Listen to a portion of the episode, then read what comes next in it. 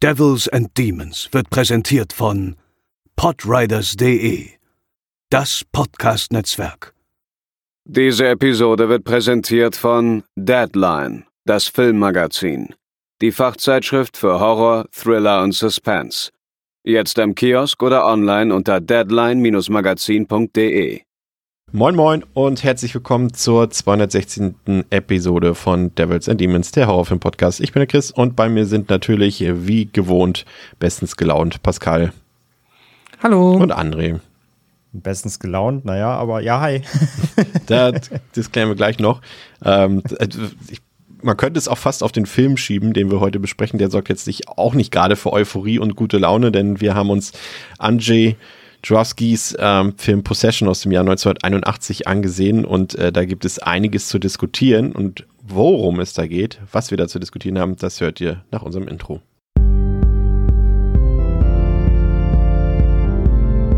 They're coming to get you, Barbara. They're coming for you. Und ich muss jetzt unbedingt äh, ein Follow-up machen äh, zur letzten Folge. Ich habe ja, wir haben ja über Walking Dead gequatscht. Ne? Ihr könnt euch erinnern. Ja. Warum eigentlich nochmal? Weil ganz viele Schauspieler bei The Mist da auch mitgespielt haben. Stimmt. Genau, die Darabont, genau. ja genau, und Darabont ja der, der Serienvater quasi ist. Ähm, und ich habe jetzt, bin wieder eingestiegen in die Serie. Ich habe, es war sehr schwierig, den Punkt zu finden, wo ich ausgestiegen bin damals. Ähm, ich war, hab, bin dann irgendwie auf Staffel 8 gekommen und irgendwie so haut das auch hin. Ähm, und es ist genau das, äh, was André letztes Mal auch schon meinte. Ähm, es waren einfach die ersten drei Folgen, die ich geguckt habe, waren irgendwie nur Geballer. Es war wirklich nur Geballer und äh, Getöte ohne Pause, ohne Unterbrechung. Und ich dachte schon so wieder, das war der Grund, warum ich aufgehört habe. Genau bei diesen Folgen. Das weiß ich noch ganz genau, aber ich werde versuchen äh, durchzuziehen, weil ja jetzt auch ähm, diese Spin-off-Serie angekündigt wurde, die natürlich auch für mich direkt die restliche Serie gespoilert hat, weil natürlich da auf dem Poster direkt irgendwie vier Leute zu sehen waren und man dann jetzt schon weiß, dass die auf jeden Fall noch am Leben sind.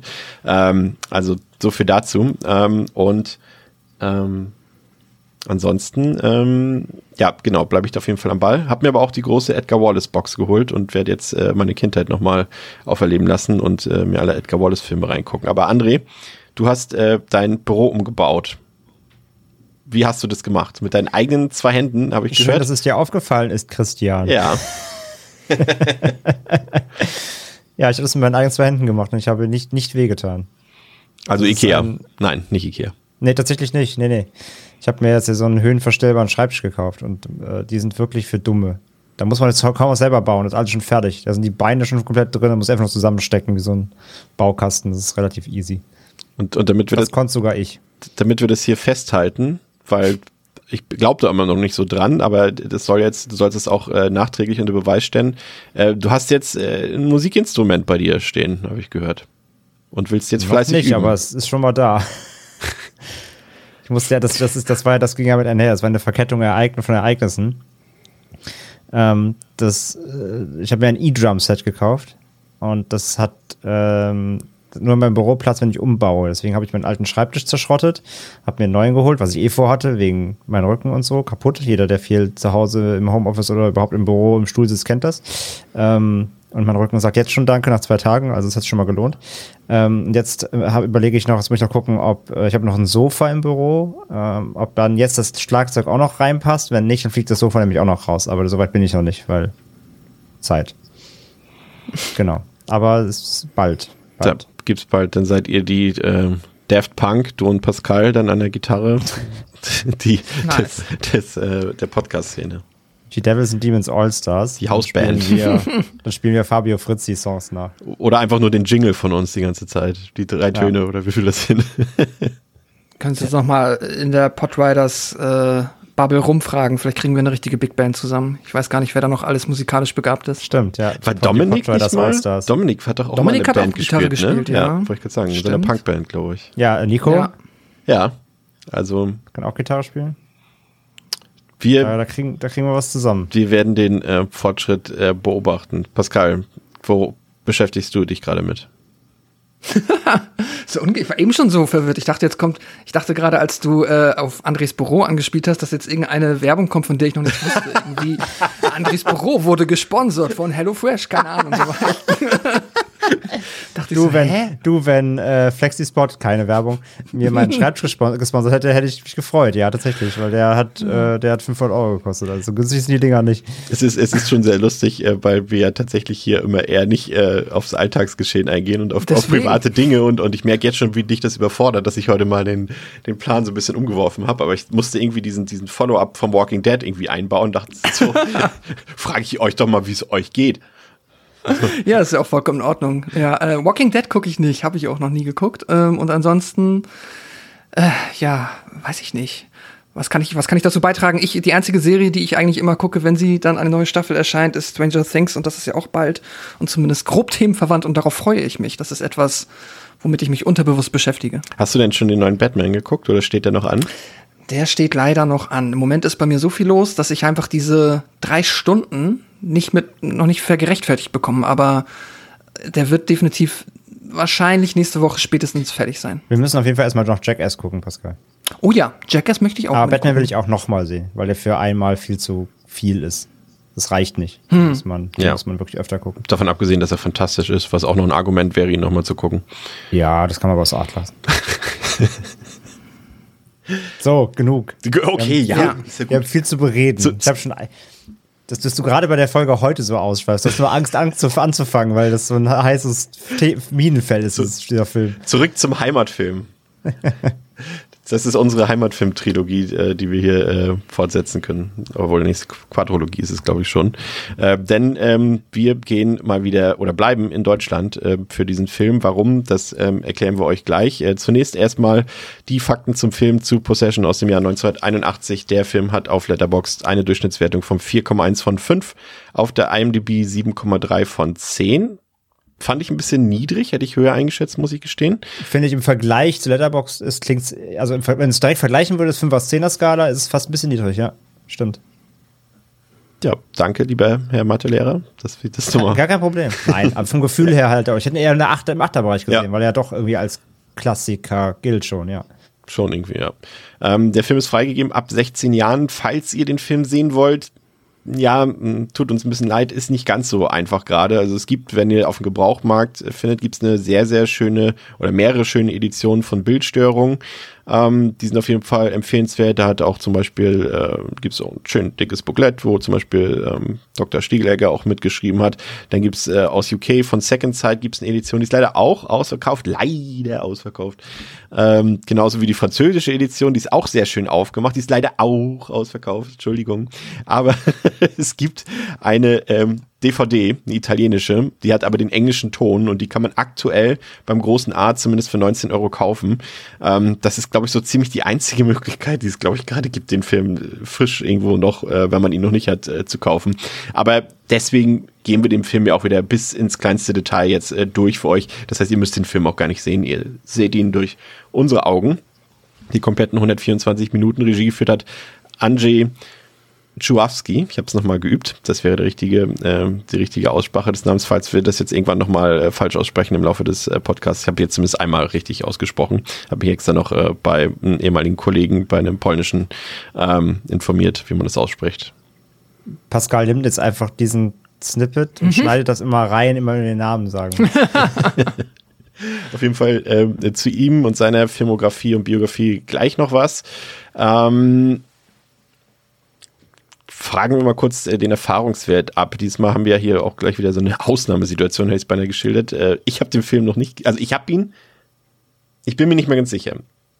Ich habe ihn als Watched eingetragen, aber nicht gelockt bei Letterboxd und ich konnte mich nur an die ersten zehn Minuten des Films erinnern. Deswegen ist, glaube ich, meine Theorie, dass ich eingeschlafen bin, als ich ihn irgendwo mal, ich glaube, der lief vielleicht mal auf Arte oder so, keine Ahnung, äh, bin ich, glaube ich, eingeschlafen, weil er irgendwann bestimmt nachts im Programm lief. Deswegen würde ich behaupten, ich habe ihn, äh, kann ich nicht behaupten, dass ich ihn vorher schon mal gesehen habe. Das trifft wahrscheinlich auf Pascal auch zu.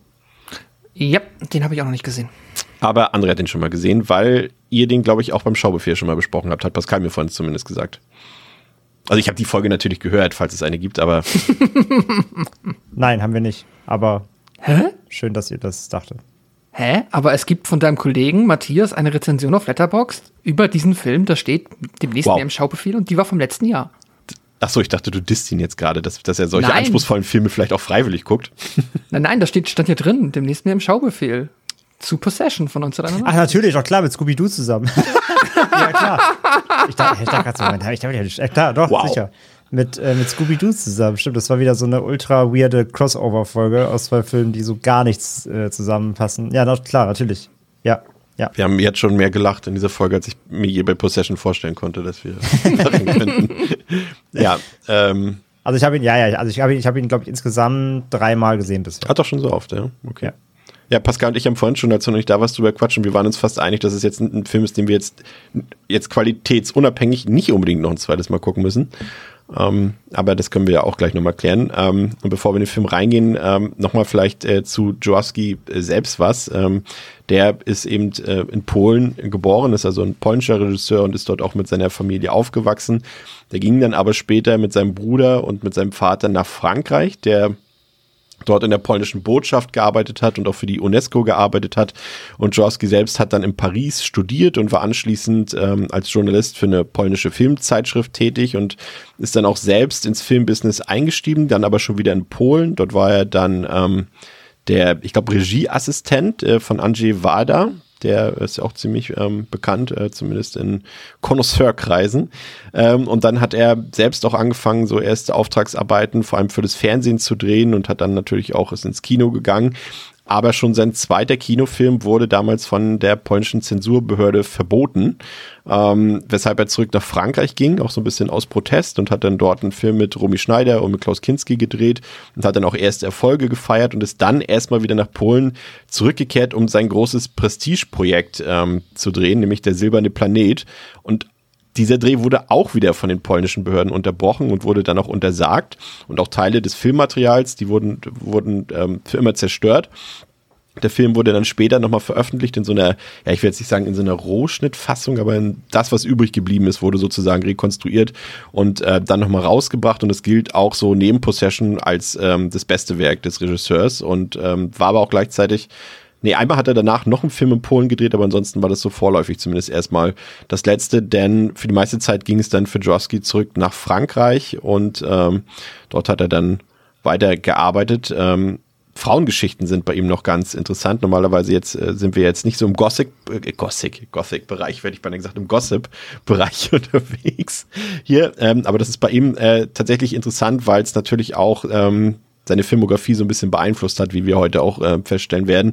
Er war ursprünglich mit der Schauspielerin äh, Margorjata Brauneck verheiratet und deren Eheende war wohl auch eine der Inspirationen für unseren heutigen Film äh, Possession. Äh, das spricht, glaube ich, nicht gerade unbedingt äh, für diese Ehegemeinschaft, die die beiden eingegangen sind oder beendet haben, aber gut, ist ihm überlassen. Dann war er später mit einer polnischen Malerin zusammen und ab 1985, und das wusste ich gar nicht, war er tatsächlich mit Sophie Massot. Ist ja ähm, auch eine sehr, sehr berühmte Schauspielerin, kennt ihr vielleicht auch aus äh, James Bond und aus La Boom vor allem natürlich. Ähm, mit der war er auch zusammen und das war schon ein bisschen skandalös, weil sie erst 18 Jahre alt war, als er schon 44 Jahre alt war und das hat sich später nochmal wiederholt. 2007, als er mit der 43 Jahre jüngeren Schauspielerin Veronika Rosati liiert war, die nebenbei auch noch die Tochter des ehemaligen polnischen Außenministers Dariusz Rosati war. Und das war natürlich ein Riesenskandal damals und auch die Trennung zwischen den beiden war wohl so ein, so ein Medienkrieg auch so ein bisschen. Er hat dann einen Roman geschrieben, der dann sogar gerichtlich verboten wurde, weil die Hauptfigur, nämlich der Veronika Rosati, so ganz klar nachempfunden war, ähm, dass man gesagt hat, okay, das, äh, wie sagt man, diskriminiert sie und ähm, ist halt gegen irgendwelche Persönlichkeitsrechte, weil sie halt alles andere als gut dargestellt wurde. Und ähm, er hat dann 15 Jahre lang irgendwie auch keine Filme gedreht, hat dann nochmal ein Comeback gefeiert mit dem Film Kosmos und ist dann ein Jahr später seinem Krebsleiden zum Opfer gefallen. Ja. Ähm, Pascal, du hast eine kurze Inhaltsangabe für uns rausgesucht. Woher hast du die und ähm, was gibt's da zu erfahren? Diese ist, äh, stammt von der DVD von Bildstörung und geht wie folgt. Als Mark von einer langen Geschäftsreise nach Berlin zurückkehrt, ist seine Ehe ein Scherbenhaufen. Bereits bei seiner Ankunft ist Anna zurückweisend, seinen Fragen nach dem Grund für ihr Verhalten weicht sie aus. Gekränkt und rasend vor Eifersucht drängt er darauf, von ihr zu erfahren, warum sie sich so verändert hat. Anna gibt schließlich nach und erzählt ihm von einer Affäre mit einem anderen Mann, wie sie es nennt. Als er einen Liebesbrief von einem Mann namens Heinrich findet, glaubt Mark, den vermeintlichen Rivalen ausfindig gemacht zu haben. Allerdings lässt dieser ihn wissen, dass sich Anna mittlerweile auch ihm gegenüber sehr seltsam verhält. Offensichtlich gibt es da noch einen dritten Mann in ihrem Leben. Um der Sache nachzugehen, beauftragt Mark einen Detektiv, der ihr in ein heruntergekommenes Wohnhaus folgt. Was er dort findet, ist monströs. Und es lebt. Ist ja fast wie ein Clickbait, ne? er kann seinen Augen nicht trauen. Was ja, was danach geschah, es war lebt. unglaublich. Ja, genau. Ah. ja, äh, das war ja äh, äh, Joaskis erster und einziger englischsprachiger Film und der wurde 1981 äh, relativ medienwirksam in Cannes aufgeführt, äh, ging dann aber kommerziell komplett unter das kann man irgendwie auch nachvollziehen, wenn man sich den Film angesehen hat, äh, dass er jetzt zumindest nicht für ein breites Spektrum oder nicht besonders massenkompatibel ist. Aber mich haben ein paar Sachen doch irritiert, André. Zum einen, dass er, gut, das, das vielleicht jetzt noch nicht so ganz, dass er in den USA ja auch aufgeführt wurde, aber in einer bis zur Unkenntlichkeit verstümmelten, gekürzten Fassung. Aber der Film war in England sogar ein Video-Nasty das fand ich schon irgendwie krass, weil normalerweise waren das ja doch hauptsächlich Schmuddelfilme, also sag ich mal so, was wir sonst hier so besprechen, ne? so Zombiefilme und so weiter. Aber Possession ist ja schon, sag ich mal, ein künstlerisch sehr anspruchsvoller und wertvoller Film und da war ich doch sehr überrascht, dass der auf dieser, sag ich mal, Liste gelandet ist. Ja, aber das zeigt wieder nur, wie die Rezeption äh, solcher Filme früher und heute war, also oder heute ist. Ähm, genau, also galt er früher, genau. Er war eins zu rein diese Giftschrankfilme. Und natürlich hat er Versatzstücke, die sehr gewalttätig sind. Wir werden darüber sprechen heute. Er hat, äh, er hat Gewalt, er hat Ekel, er hat sehr ähm, Terror Terrorvisionsmomente, die wirklich in, in komplettem Wahnsinn irgendwie einhergehen. Hat er alles, aber natürlich in einer ganz anderen, ähm, in einer, auf einer ganz anderen Ebene als jetzt irgendwie ein, ein Zombie-Film oder ein, ja, ein Splatter-Film oder ja, eben Videonasty der, der klassischen Art. Aber wie gesagt, früher hat das halt gereicht, glaube ich einfach. Also da hat man halt wie immer, wenn man also Video-Nasties einkategorisiert hat, ähm, da haben halt Prüfstellen halt nur durchgeskippt. Ah, hier Tentakel, Monster, Gewalt, Blut, reicht. Ab damit, weg auf die Liste so.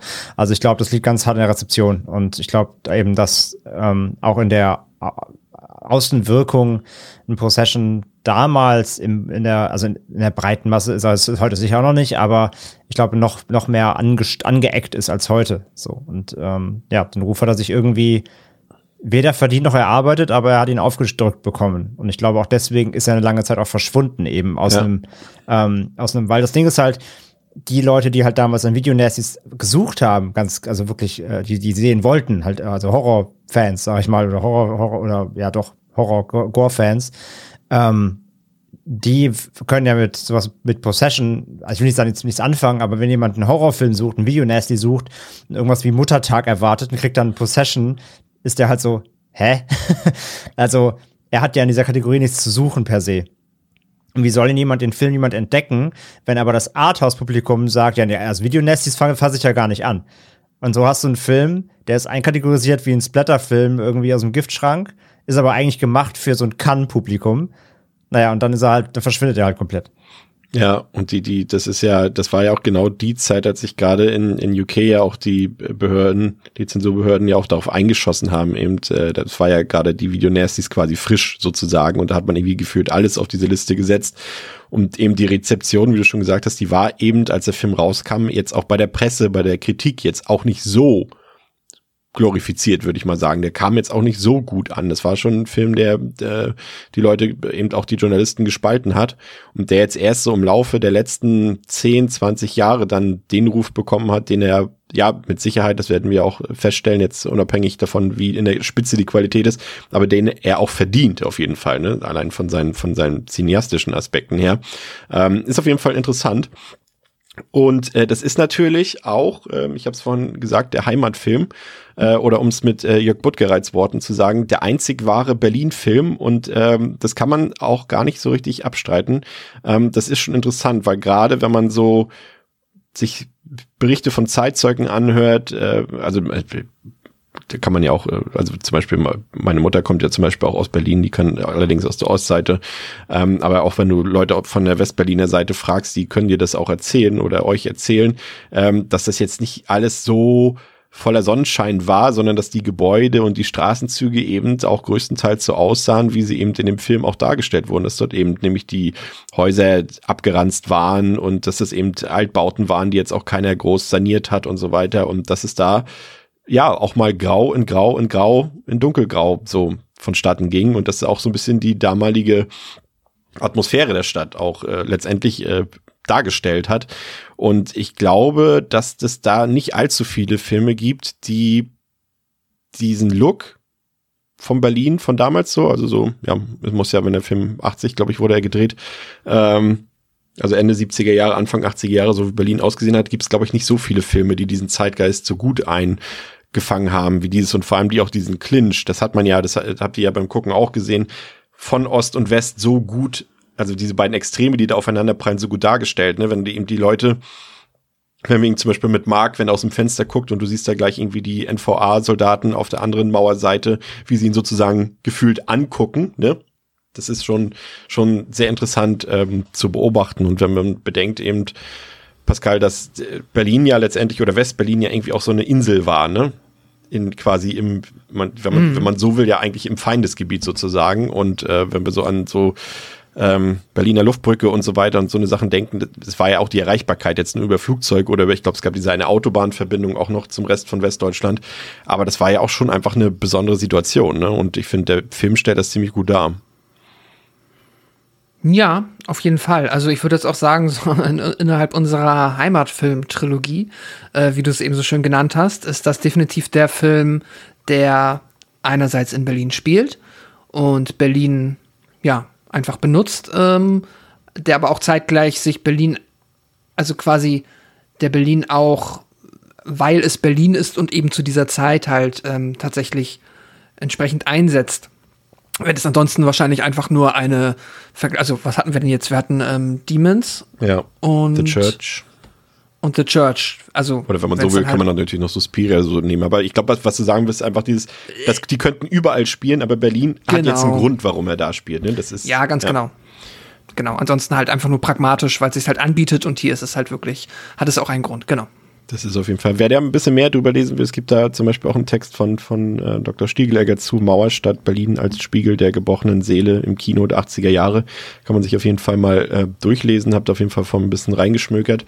Ähm, sehr interessante Texte zu. Und man sieht natürlich für die Leute, die wie ich in, in Berlin mal gewohnt haben oder die heute noch da wohnen, erkennt man natürlich auch äh, ein paar Sachen, ein paar Straßenzüge, ähm, die heute auch teilweise unverändert sind oder teilweise da eben auch geändert sind, weil die Mauer ja natürlich nicht mehr da steht. Aber ich will es jetzt einmal grob zusammenfassen, damit wir jetzt nachher nicht im, in unserem Analyseflow jedes Mal noch auf irgendwelche geografischen Begebenheiten eingehen müssen. Aber sag ich mal so, Berlin-Kenner finden da einige Sachen. Gerade am Anfang haben wir die, die Kreuzung Bernauer Straße, Swinemünder Straße, ähm, wo man eben auch diesen perfekten Blick auf, auf die Berliner Mauer damals hatte, eben ähm, auf den Grenzstreifen und eben auch diese NVA-Soldaten da am Anfang sieht. Wir haben die Kirche in der Ruppiner Straße, dann ähm, die markante Zweitwohnung, die heruntergranzte, dieses Gebäude ist heute nicht mehr so runtergranzt, ist in der Sebastianstraße 87. Da bin ich tatsächlich früher auch immer vorbeigegangen, weil mein damaliger Stammcomicladen, Modern Graphics, liebe Grüße an dieser Stelle,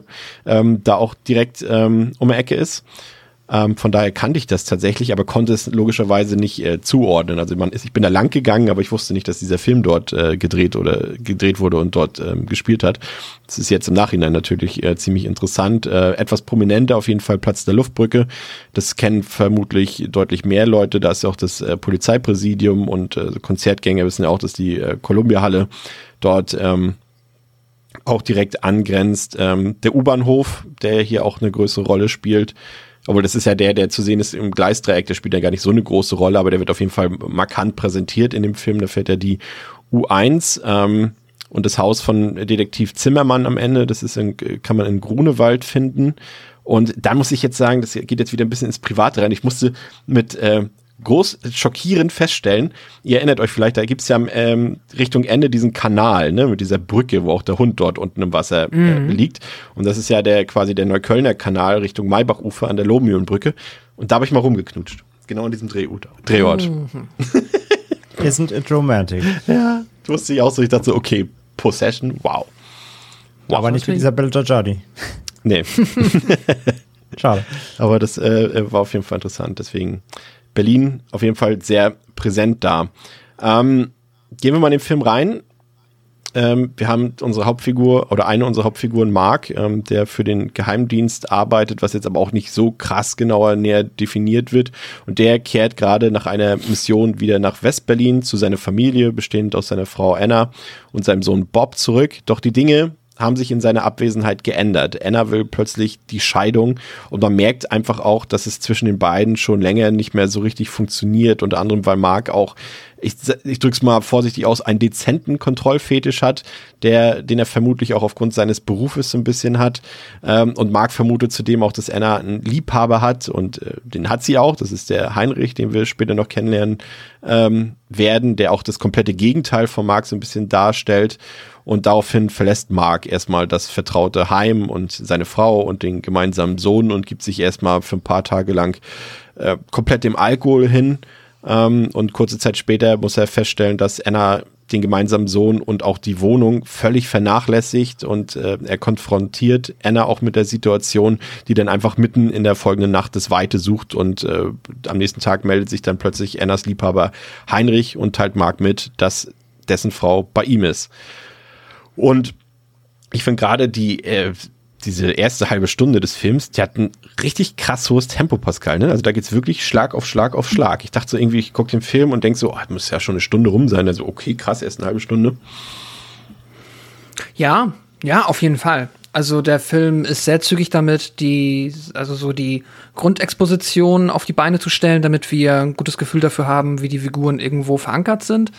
Und dann, wir haben ja sogar noch am Anfang so ein paar Szenen, die andeuten könnten, dass die Ehe auch zumindest mal harmonisch war, ähm, wo sie sich mal freundlich miteinander beschäftigen. Und dann geht's ruckzuck in Richtung äh, Ehebruch und ja, dann haben wir ne, noch in dem Abschnitt ja auch schon diese, wie ich fand, sehr fantastische Szene in diesem, was war das? War das ein Einstein, ne? Ja, ich glaube, es sagt am Telefon, wir treffen uns im Einstein. Ja, das Café. Restaurant. Ja, das war vergleichsweise, ja, eindrücklich, sehr interessant und dann bekommen wir, ja, werden wir schon direkt mit Heinrich konfrontiert und auch diese, allein diese, es- das war ja keine, wie sagt man, keine ähm, Montage, aber so diesen, diesen Timeskip, den wir halt auch schon da drin haben, im Sinne von, ne, erstmal kommt er von der, kommt er zurück von seiner Mission, dann passiert die Trennung, dann hat er diesen Moment, wo er halt komplett verwahrlost nach äh, eben halt dieser Trennung irgendwo ähm, im Hotel aufwacht und dann, äh, ja,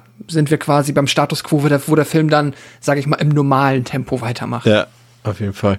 Ähm, ich, eine Sache, ähm, auf die wir vielleicht hier äh, auch schon mal eingehen können, und da bin ich mir halt nicht sicher, das müssen wir vielleicht an der Stelle auch nochmal sagen. Wir haben jetzt äh, uns selbst so ein paar Theorien überlegt, äh, worum es in dem Film tatsächlich geht. Der Film arbeitet ja viel mit Metaphern und äh, ist eben viele Sachen sind einfach stellvertretend für politische und philosophische Dinge ähm, und haben uns natürlich auch ein paar Theorien von anderen Leuten rausgesucht. Ähm, da ist natürlich jetzt auch nicht alles Wahrheit dran. Ne? Es gibt natürlich auch ein paar Sachen, die äh, Jurowski selbst gesagt hat, worum es in dem Film geht und wie man was deuten kann, aber vieles ist natürlich eben auch frei interpretierbar und gerade bei diesem Film, also der bietet da so viele Möglichkeiten und ich habe gerade überlegt, ähm, dass Bob also der Sohn von den beiden, ähm, den sieht man ja am Anfang, wie er quasi äh, in, so eintaucht in die Badewanne. Ne?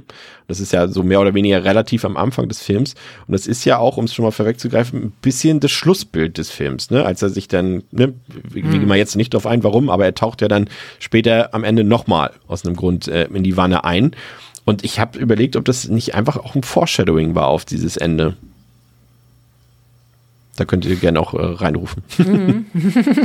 Äh, also es wirkt wie eine Klammer für mich. Also äh, auf Ja. keinen Fall zufällig. Aber wie du gesagt hast, das haben wir etwas, das ist ein Motiv, so. Das Motiv wird hier eingesetzt, wirkt noch vergleichsweise mh, zufällig irgendwie. Als wäre es einfach nur so eine lustige Charaktereigenschaft des Jungen. Das ist etwas, was er gerne mag.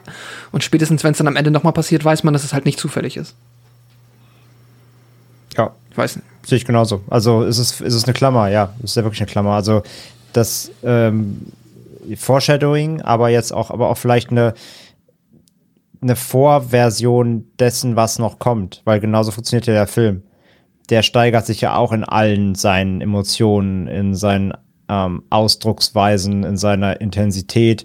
Genauso wie der Film sich halt steigert, steigert sich auch dieses Ereignis halt ähm, dann dahin. Also am Anfang ist es noch ein, ja, maximal vielleicht ein, ein kurzes Entkommen aus der Realität und am Ende, naja, das ist halt eine Konsequenz, sag ich mal. Also ja, sehe ich auch so.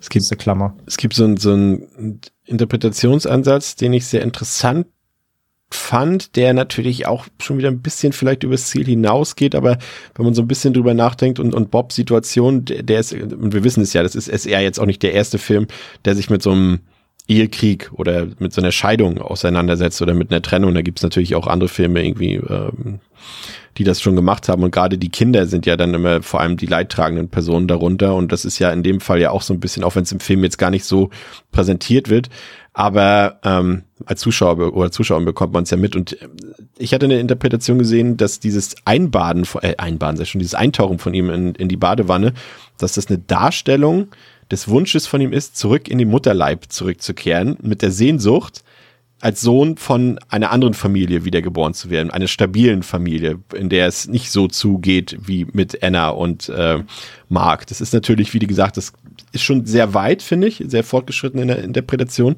Aber wie gesagt, das Motiv taucht halt mehrfach auf und von daher kann ich mir das durchaus irgendwie vorstellen, dass es ähm, so in diese Richtung geht. Bob taucht ab, das Motiv taucht auf. Ja. Ähm, nee, auf jeden Fall ist, ist, ein, ist eine Möglichkeit. Ich habe es immer noch ein bisschen simpler gesehen, aber auf eine ähnliche Art und Weise, sondern ähm, ich habe es immer ganz klar so gesehen, eher, wie ich gerade schon sagte, eher so ein Entkommen, einfach ein, ich will einfach abtauchen oder man kann es auch anders, anders ausdrücken, ich möchte gerne im Erdboden versinken. Mhm. Ähm, ich möchte hier nicht mitkriegen, was hier los ist. Ich will meine Eltern nicht ständig zoffen hören weil das ist halt super naheliegend, weil ich, meine Eltern haben sich auch getrennt, als ich jung war und so ging es mir auch. Wenn ich mitbekommen, mitbekommen habe, dass meine Eltern sich gezofft haben im Haus, dann war das halt so ein Moment wie so, oh fuck, kein Bock so. Also ich habe dann irgendwie Kopfhörer aufgesetzt und er springt halt in die Badewanne und taucht den Kopf unter. Aber auf jeden Fall, wenn man, man will ja da nicht zwischenstehen. Man will das am liebsten gar nicht mitkriegen, weil man natürlich nicht möchte, dass seine Eltern sich streiten. Und das ist so ein, für mich so war das immer so ein Inter Interpretationsansatz, einfach, ähm, ja, ich möchte am liebsten jetzt einfach platzen oder ja, nicht hier sein, quasi. Ja, jeder, der schon mal mit den Ohren unter Wasser war, weiß, dann kriegst du halt die Außenwelt erstmal nicht mehr mit in dem Sinne, ne? Oder zumindest nur leicht, äh, ja, Neues, Neues gecancelt, zumindest. Für mich viel zu persönlich heute hier die Folge. Nat Natural Noise Cancel. Es geht hier in eine falsche Richtung heute. ähm, deswegen äh, äh, lieber zur, zur Politik. Ähm, der Film beginnt ja auch äh, sehr politisch. Mit das ist viel besser Politik ja. als persönliche Umstände.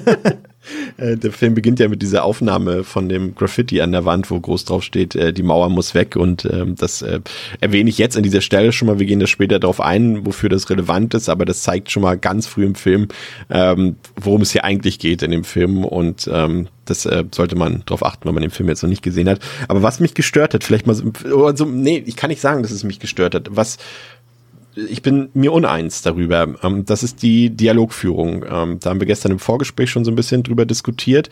Die Dialoge sind für mich, haben jetzt, sind, ja, eher theaterhaft, vielleicht sogar opernhaft, äh, mit ihrem, mit ihrer Overdramatic, mit ihrem Overacting, ähm, dass man ich nie das Gefühl hatte, dass das hier echte Menschen aus dem wahren Leben sind. Und deshalb fiel es mir stellenweise schwer, mich zu identifizieren, was ja auch nicht in dem Sinne, in dem Fall ja auch gar nicht der Sinn des Films ist, dass ich mich identifiziere mit den, mit den Figuren. Das ist ja nicht vorgesehen, glaube ich. Ähm, aber dass diese, diese Dialoge, die die führen, die auch sehr skizzenhaft sind und teilweise auch manchmal gar nicht zu der Situation passen. Also manchmal beziehen sich die Dialoge ja auch auf ganz andere Sachen, die später erst kommen in der Handlung oder die schon in der Vergangenheit liegen, die gar nicht in dieser, in dieser Situation, die wir gerade vorfinden, ähm, sich damit beschäftigen. Und mir fiel es da doch sehr schwer, mich irgendwie hinein, hinein zu versetzen. Ich, ich kann es nicht sagen, weil ich weiß, der Film will es nicht, aber irgendwie brauche ich das für mich, um was gut zu finden. Ähm, hm. Und so ließ mich das doch alles ein bisschen kalt, gerade aus, aufgrund äh, dieser Dinge. Pascal, wie hast du das empfunden? Erstmal würde ich das absolut unterschreiben. Also ich habe auch direkt das Gefühl gehabt, okay, krass, die Dialoge wirken halt, genau wie du sagst, überhaupt nicht so, wie sich echte Menschen jemals unterhalten würden, sondern eher wie von einem sehr gestellten, wie ein sehr gestelltes, ja, Theater, Theaterplay halt oder ein Drehbuch. So wird's halt auch vorgetragen. Interessanterweise, aber, wie ich finde, also hundertprozentig absichtlich, ganz klar gewollt vom, ähm, von der, vom Regisseur an der Stelle ich finde es spannend, ich, es ist mir aufgefallen, tatsächlich immer nur, wenn die Figuren, die auch wirklich, ähm, also die Erwachsenen miteinander sich unterhalten, zum Beispiel immer wenn sie mit Bob interagieren, wirkt es irgendwie viel natürlicher und viel menschlicher. Und wenn sie untereinander ihre Drama-Momente haben, dann trifft es halt in dieses krasse Theater-Eske ab. Für mich hat's ähm, tatsächlich trotzdem auf emotionaler Ebene oft gut funktioniert.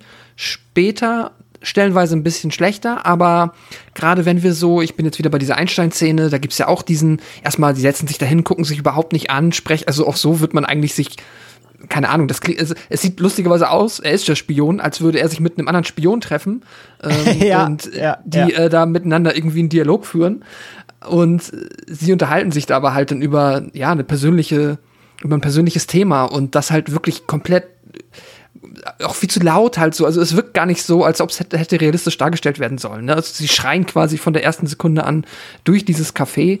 Und für mich hat es emotional dadurch, dass es so drüber ist, also so quasi ähm, overacted ist, funktioniert es für mich dann in diesen, gerade in diesen Trennungsmomenten und in diesen Eifersuchtsmomenten, wenn dann halt auch noch Heinrich ins Spiel kommt, irgendwie trotzdem. Also ich habe da gerade von ähm, von unserer männlichen Hauptfigur hier, äh, von Sam Neill, habe ich schon die Emotion, da habe ich schon irgendwo mitgefühlt, bis zum gewissen Grad. Und auch ähm, von Anna, von wenn, wenn sie ihre emotionalen Momente hat, da bin ich auch schon durchaus mitgegangen. Ich kann aber vollkommen nachvollziehen, wenn einem das zu künstlich ist und halt nicht, ne, wie du sagst, halt die Immersion wird halt schwerer dadurch, dass es halt so, so künstlich wirkt, halt einfach so etwas wie, ja, man merkt halt offensichtlich, so, echte Menschen würden sich so nicht unterhalten. Ich finde ja, die, die, die Szene, die du beschrieben hast in dem Café Einstein dort, die, die macht ja visuell auch was Interessantes, was immer wieder in diesem Film auftaucht, ist, dass sie ja das, also dieses, dieses Spiel, was, was, also wenn du die Bildkomposition hast, hast du sehr oft in ganz vielen Szenen ähm, den Moment, in dem eine von den beiden Personen von rechts ins Bild kommt und die andere Person kommt von links ins Bild rein. Und das hast du hier auch in diesem Café.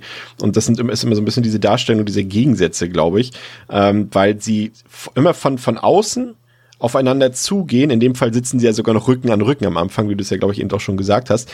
Aber generell ist es so, dass sie quasi von beiden Seiten auftauchen und dann entweder aufeinander zugehen, aufeinander zulaufen, aufeinander zugreifen oder sogar eben, wie jetzt in diesem Fall hier und äh, später auch einmal in der einen Szene in der Wohnung, auf, also angreifen sich gegenseitig dann in der Mitte des Bildes.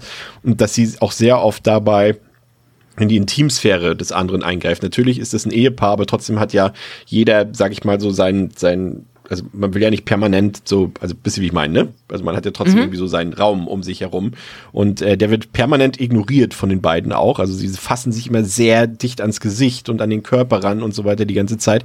Und das Interessante ist dann noch dabei, dass das Ergebnis dieser Streitsituation immer so eine Auswirkung auf die Umwelt hat.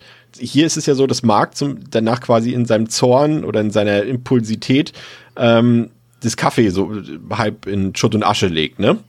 Und, und du hast ja später noch eine Szene, da haben auch direkt nach einem Streit, als Anna dann weggeht und sich vor diesen Transporter stellt und dann dieser groteske Unfall pass passiert, ne? Und da auch wieder so irgendwie gefühlt ganz viele Leute oder ganz viele Sachen, die gar nichts mit der Situation zu tun haben, mit in diesen Konflikt mit reinzieht, zumindest als Ergebnis. Und das finde ich irgendwie schon ziemlich cool gemacht, irgendwie auch so von der audiovisuellen Darstellung. Aber André, wie sieht's bei dir aus? Wie, wie hast du die Kommunikation zwischen den beiden erlebt? Konntest du da mitgehen? Hast du das mitempfunden oder spielt das für dich auch gar keine so große Rolle? Ja, nonverbal ist sie auf jeden Fall nicht. Ähm nee, also äh, ich finde, das ist halt ein Film, wo man sich einmal halt darauf einlassen muss, wie er funktioniert. Und ich verstehe aber auch jeden, den das abstößt. Es ist halt sehr eigen, ähm, wie Pascal schon ausgeführt hat. Also die Dialoge sind halt quasi fast durchgehend geschrien. Es ist wirklich halt so. Ähm, weil der Film fängt ja genau so abrupt ja an. Er kommt wieder und ist direkt damit konfrontiert, es stimmt was nicht. Sie will nicht mehr, es gibt also direkt eine Konfliktsituation. Es gibt ja jetzt nicht irgendwie im Film eine halbe Stunde Einführung, wo alles Friede, Freude, Eierkuchen ist und dann gibt's einen Bruch, sondern wir werden ja mit dem Film direkt in, die, in den Konflikt reingeworfen. Das heißt, der Konflikt ist da und der wird auch ausgetragen und das halt permanent. Und dieses Überzeichnete, eben genau das, ist halt so eine, je, also jede Emotion in dem Film wird ja überhöht, damit sie halt, ähm, damit sie halt ja verstärkt auf den Film, auch, aber auch auf den Zuschauer eben wirken kann. Und ähm, ja, es ist halt, es ist halt sehr eigen, es ist gewöhnungsbedürftig. Ich habe mich beim ersten Mal auch erstmal völlig verloren gefühlt, weil ich halt dachte, mach doch mal ruhig irgendwie. Ähm, äh, aber es, es, es passt halt sehr gut, weil, weil der ganze Film eben aufgebaut ist, ähm, dass, dass, dass, dass, die hitzige Diskussion und eben die Emotionen der beiden halt permanent hochkochen. Also es wird einfach, es wird ja auch nie besser. So, ähm, mhm. Sie haben diesen Konflikt in, der, in ihrer Ehe und äh, der lässt sich offensichtlich nicht einfach lösen. Und das bauscht sich halt unfassbar auf. Und diese Szenen halt, auch wenn dann eben die Umwelt ein, mit einbezogen wird, ist ja genau das. Also, wenn du halt irgendwie im Café sitzt und du fängst an, dich laut zu streiten, dann kriegen ja andere das unweigerlich mit. Ähm, es ist halt vielleicht unangenehm, aber manchmal kannst du halt nicht an dich halten, wenn du gerade irgendwie in Rage bist oder sehr emotional bist. Und das verstärkt ist eben halt hier, dass sie halt nicht einfach nur reden und Leute hören halt mit, wie sie streiten, sondern es wird hier so, so halt überdramatisiert, dass Sam Neill halt anfängt, Stühle zu werfen. So. Aber sie, sie haben ja auch permanent, permanent einfach auch einen Kontrollverlust. Ne? Die beiden Figuren haben sich einfach nie unter Kontrolle im ganzen Nein, Film. nein, genau. Also deswegen äh, sage ich ja, dieses über, überemotionale, ähm, nicht an sich halten können, diese Emotionen nicht im Zaum haben, ähm, die Dialoge bestehen ja auch fast nur aus Vorwürfen. Es gibt ja auch gar keine Konfliktlösung. So. Ja. Es gibt ja nur Vorwürfe, ähm, die sich gegenseitig gemacht werden. Du passt nicht genug auf unseren Sohn auf, du machst das, du hast einen Liebhaber, du betrügst mich, hast du nicht gesehen. Also es gibt ja nie aufeinander zugehen, sondern es ist ja, es ist ja immer Reibung. Also angefangen die Szene halt in dem Lokal halt genau das. Also ich fand so Pascal, so schön wie du es gesagt hast, so typisch so, man setzt sich auf die auf die Bank neben jemandem, der Zeitung liest mhm. und flüstert dann so, ja, ich, äh, der Adler ist gelandet. Ne? ja. So sieht das ein bisschen aus, genau. Und auch da halt, ne, super überdramatisiert, dass sie, dass sie halt so den, den ähm, Dialog führen. Sie schauen sich halt gar nicht an. Und das meine ich halt jetzt nicht, nicht physisch, sondern auch halt emotional. Sie, sie gehen nicht aufeinander zu mit dem Dialog, sondern sie reden per, ab, ab Satz 1 aneinander vorbei. Und das symbolisiert er eben hier, indem sie allein schon an zwei Einzeltischen sitzen und einfach quasi mit sich selbst reden. Und Samuel ist ja auch so sauer dann während des Gesprächs schon, dass er auch so, so Sachen vom Tisch einfach runterwirft, so völlig, völlig ohne, ohne, ohne Sinn und Verstand. Also der Film, ähm, darauf muss man sich halt wirklich immer einstellen. Der Film verstärkt halt jede Emotion, jeden Dialog, jedes Leid immer um ein Vielfaches und eskaliert das halt immer sofort. Und äh, wie gesagt, und es ist hier ist es halt nicht so dargestellt, dass eben nicht nur Leute irgendwie mithören, wie sie streiten oder so, oder mal mitbekommen, wie er vielleicht mal eine Tasse, Tasse Kaffee runterwirft, sondern hier eskaliert es eben so weit, dass er Stühle wirft und das halbe Kaffee zerlegt. Aber symbolisch ist es einfach nur eben zwei Menschen, die eben nicht nur in ihren eigenen vier Wänden, aber auch in der Öffentlichkeit. Also meistens macht man, oft ist es ja ein Film so dargestellt, dass sich Paare oder so oder halt zwei Parteien, die was klären wollen, treffen sich in der Öffentlichkeit, weil sie halt dann immer denken, so, da können wir ja uns ja nicht so, so zeigen wie zu Hause. Ne? Also müssen wir uns ein bisschen benehmen. Vielleicht ist es ein neutralerer Ort, ne? Also, wo beide Parteien halt sich irgendwie im Zaum halten müssen, damit die Umwelt natürlich nichts mitbekommt.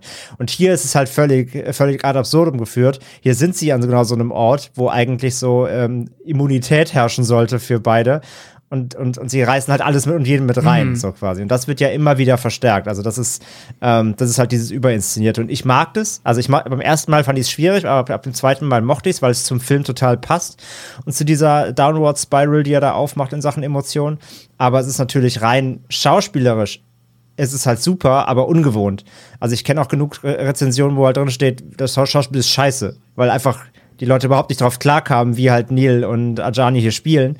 Aber es ist einfach, wie gesagt, es ist halt einfach alles zehnmal drüberer, als es sein müsste irgendwie. Aber es ist halt Absicht. Das Schöne ist ja, dass äh, man überhaupt in solchen Szenen gar nicht mehr merkt, dass Mark vom Beruf Geheimagent ist, so laut wie sie dort ja. agieren die ganze Zeit. Also er müsste eigentlich wissen, wie es besser funktioniert. Wie Pascal ja schon sagt, es hat eigentlich keine, keine das spielt gar nee. keine Rolle. Also man könnte, man könnte meinen, äh, er möchte die Szene so aufbauen, aber ähm, es hat ja gar keine Bewandtnis letztendlich. Aber sein, sein Beruf ist ja nicht von, ist ja nicht ganz von, von ungefähr in dem Fall. Und das ist ja das, was du eben auch schon äh, beschrieben hast, so schön. Ähm, er ist ja, wie gesagt, dieser Control, Control-Freak, äh, dieser der ganzen Control. Sache und, und Control. Und das ist ja das, ähm, womit äh, Jaworski quasi ja seine Kritik an dem Kommunismus, an dem Totalitarismus des Ostblocks darstellen will, dass er eben ähm, Das, er ist ja quasi der Metapher auf den Überwachungsstaat, weil Mark ist die ganze Zeit, er ist eifersüchtig. Er will, dass Anna keine Geheimnisse hat, sie darf keine Privatsphäre haben und jeglicher Wunsch nach dieser Privatsphäre wird, wie du es vorhin schon gesagt hast, André, wird direkt mit einem Vorwurf konfrontiert von, von, mhm. von Mark. Und äh, alles ist immer gleich eine Unterstellung, ist eine Nachfrage. Ja, du hast du einen Lover, hast du das, hast du dies und, und willst du nicht das? Und das sind immer und es sind auch so Fragen, er will gar keine Antwort darauf haben, weil er in seinem Kopf schon die Antwort dafür sich zurechtgelegt hat. Also es ist vollkommen egal, wie sie reagiert. Das ist auch wieder ja dieses aneinander, sie führen keinen Dialog miteinander. Das ist schon alles klar. Die Meinungen sind da wird, schon. Wird halt nur noch fehlen, wenn er fragt, zahlt seine Steuern. Ja. Letzte, letzte Musik bei Napster darunter. Ja. ja alles Limewire.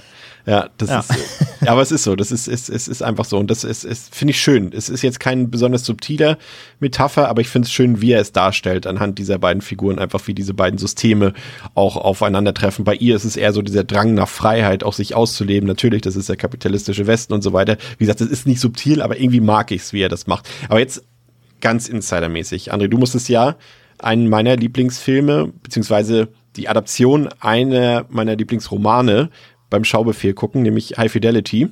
Und da muss ich jetzt. Ach so, ich dachte, ich dachte jetzt kommt Romeo und Julia. und da habe ich jetzt was festgestellt und frage mich die ganze Zeit, ob man, also die Szene kommt ja so in High Fidelity im Roman, jetzt äh, gibt es natürlich auch diesen, weiß ja den Liebhaber Ray, ne? Ja. Und äh, den gibt es ja auch in, in dem Roman, aber er wird halt nicht so lächerlich dargestellt wie jetzt in dem äh, Film dort. Aber dieses, also ob die sich von Heinrich haben inspirieren lassen. Also allein dieses Gespräch am Anfang, was äh, Marc und Heinrich am, am äh, Telefon führen, äh, das ist so suspekt, so, ja, schläfst du mit ihr und sowas ist genau diese, diese Dialog, den haben sie auch in High Fidelity eingebaut. Und dann, ja, dann ist Heinrich dann auch noch so ein, so ein halber, so ein, so ein auch so einer, der sich sophisticated fühlt und auch so erhaben äh, fühlt und auch so, so ein leichter Esoterik-Spinner ist und genauso wie Ray in High Fidelity. Denkt mal drüber ja, nach, stimmt. Leute. Hast du recht, ja. ja. ja. Wäre zwar sehr absurd, aber die offensichtlichere Inspiration, sage ich mal, der, der hier was draus gezogen hat, dürfte allerdings Lars von Trier sein, glaube ich. Also allein wenn du so einen Film wie Antichrist siehst, äh, glaube ich, der hat äh, sehr oft Possession geguckt, oder André? Ich glaube, das ist sein Lieblingsfilm bestimmt, ja.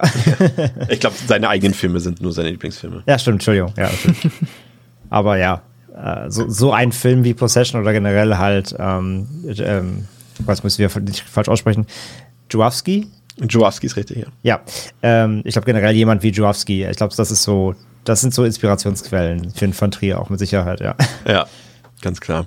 Ich fand eine Szene, Pascal, sehr beeindruckend und das war jene als äh, Mark, also von Sam Neill haben wir auch noch erstmal so beiläufig nur erwähnt, wird, wird eben von Sam Neill gespielt, den kennt ihr ja alle aus Jurassic Park, Event Horizon und so weiter.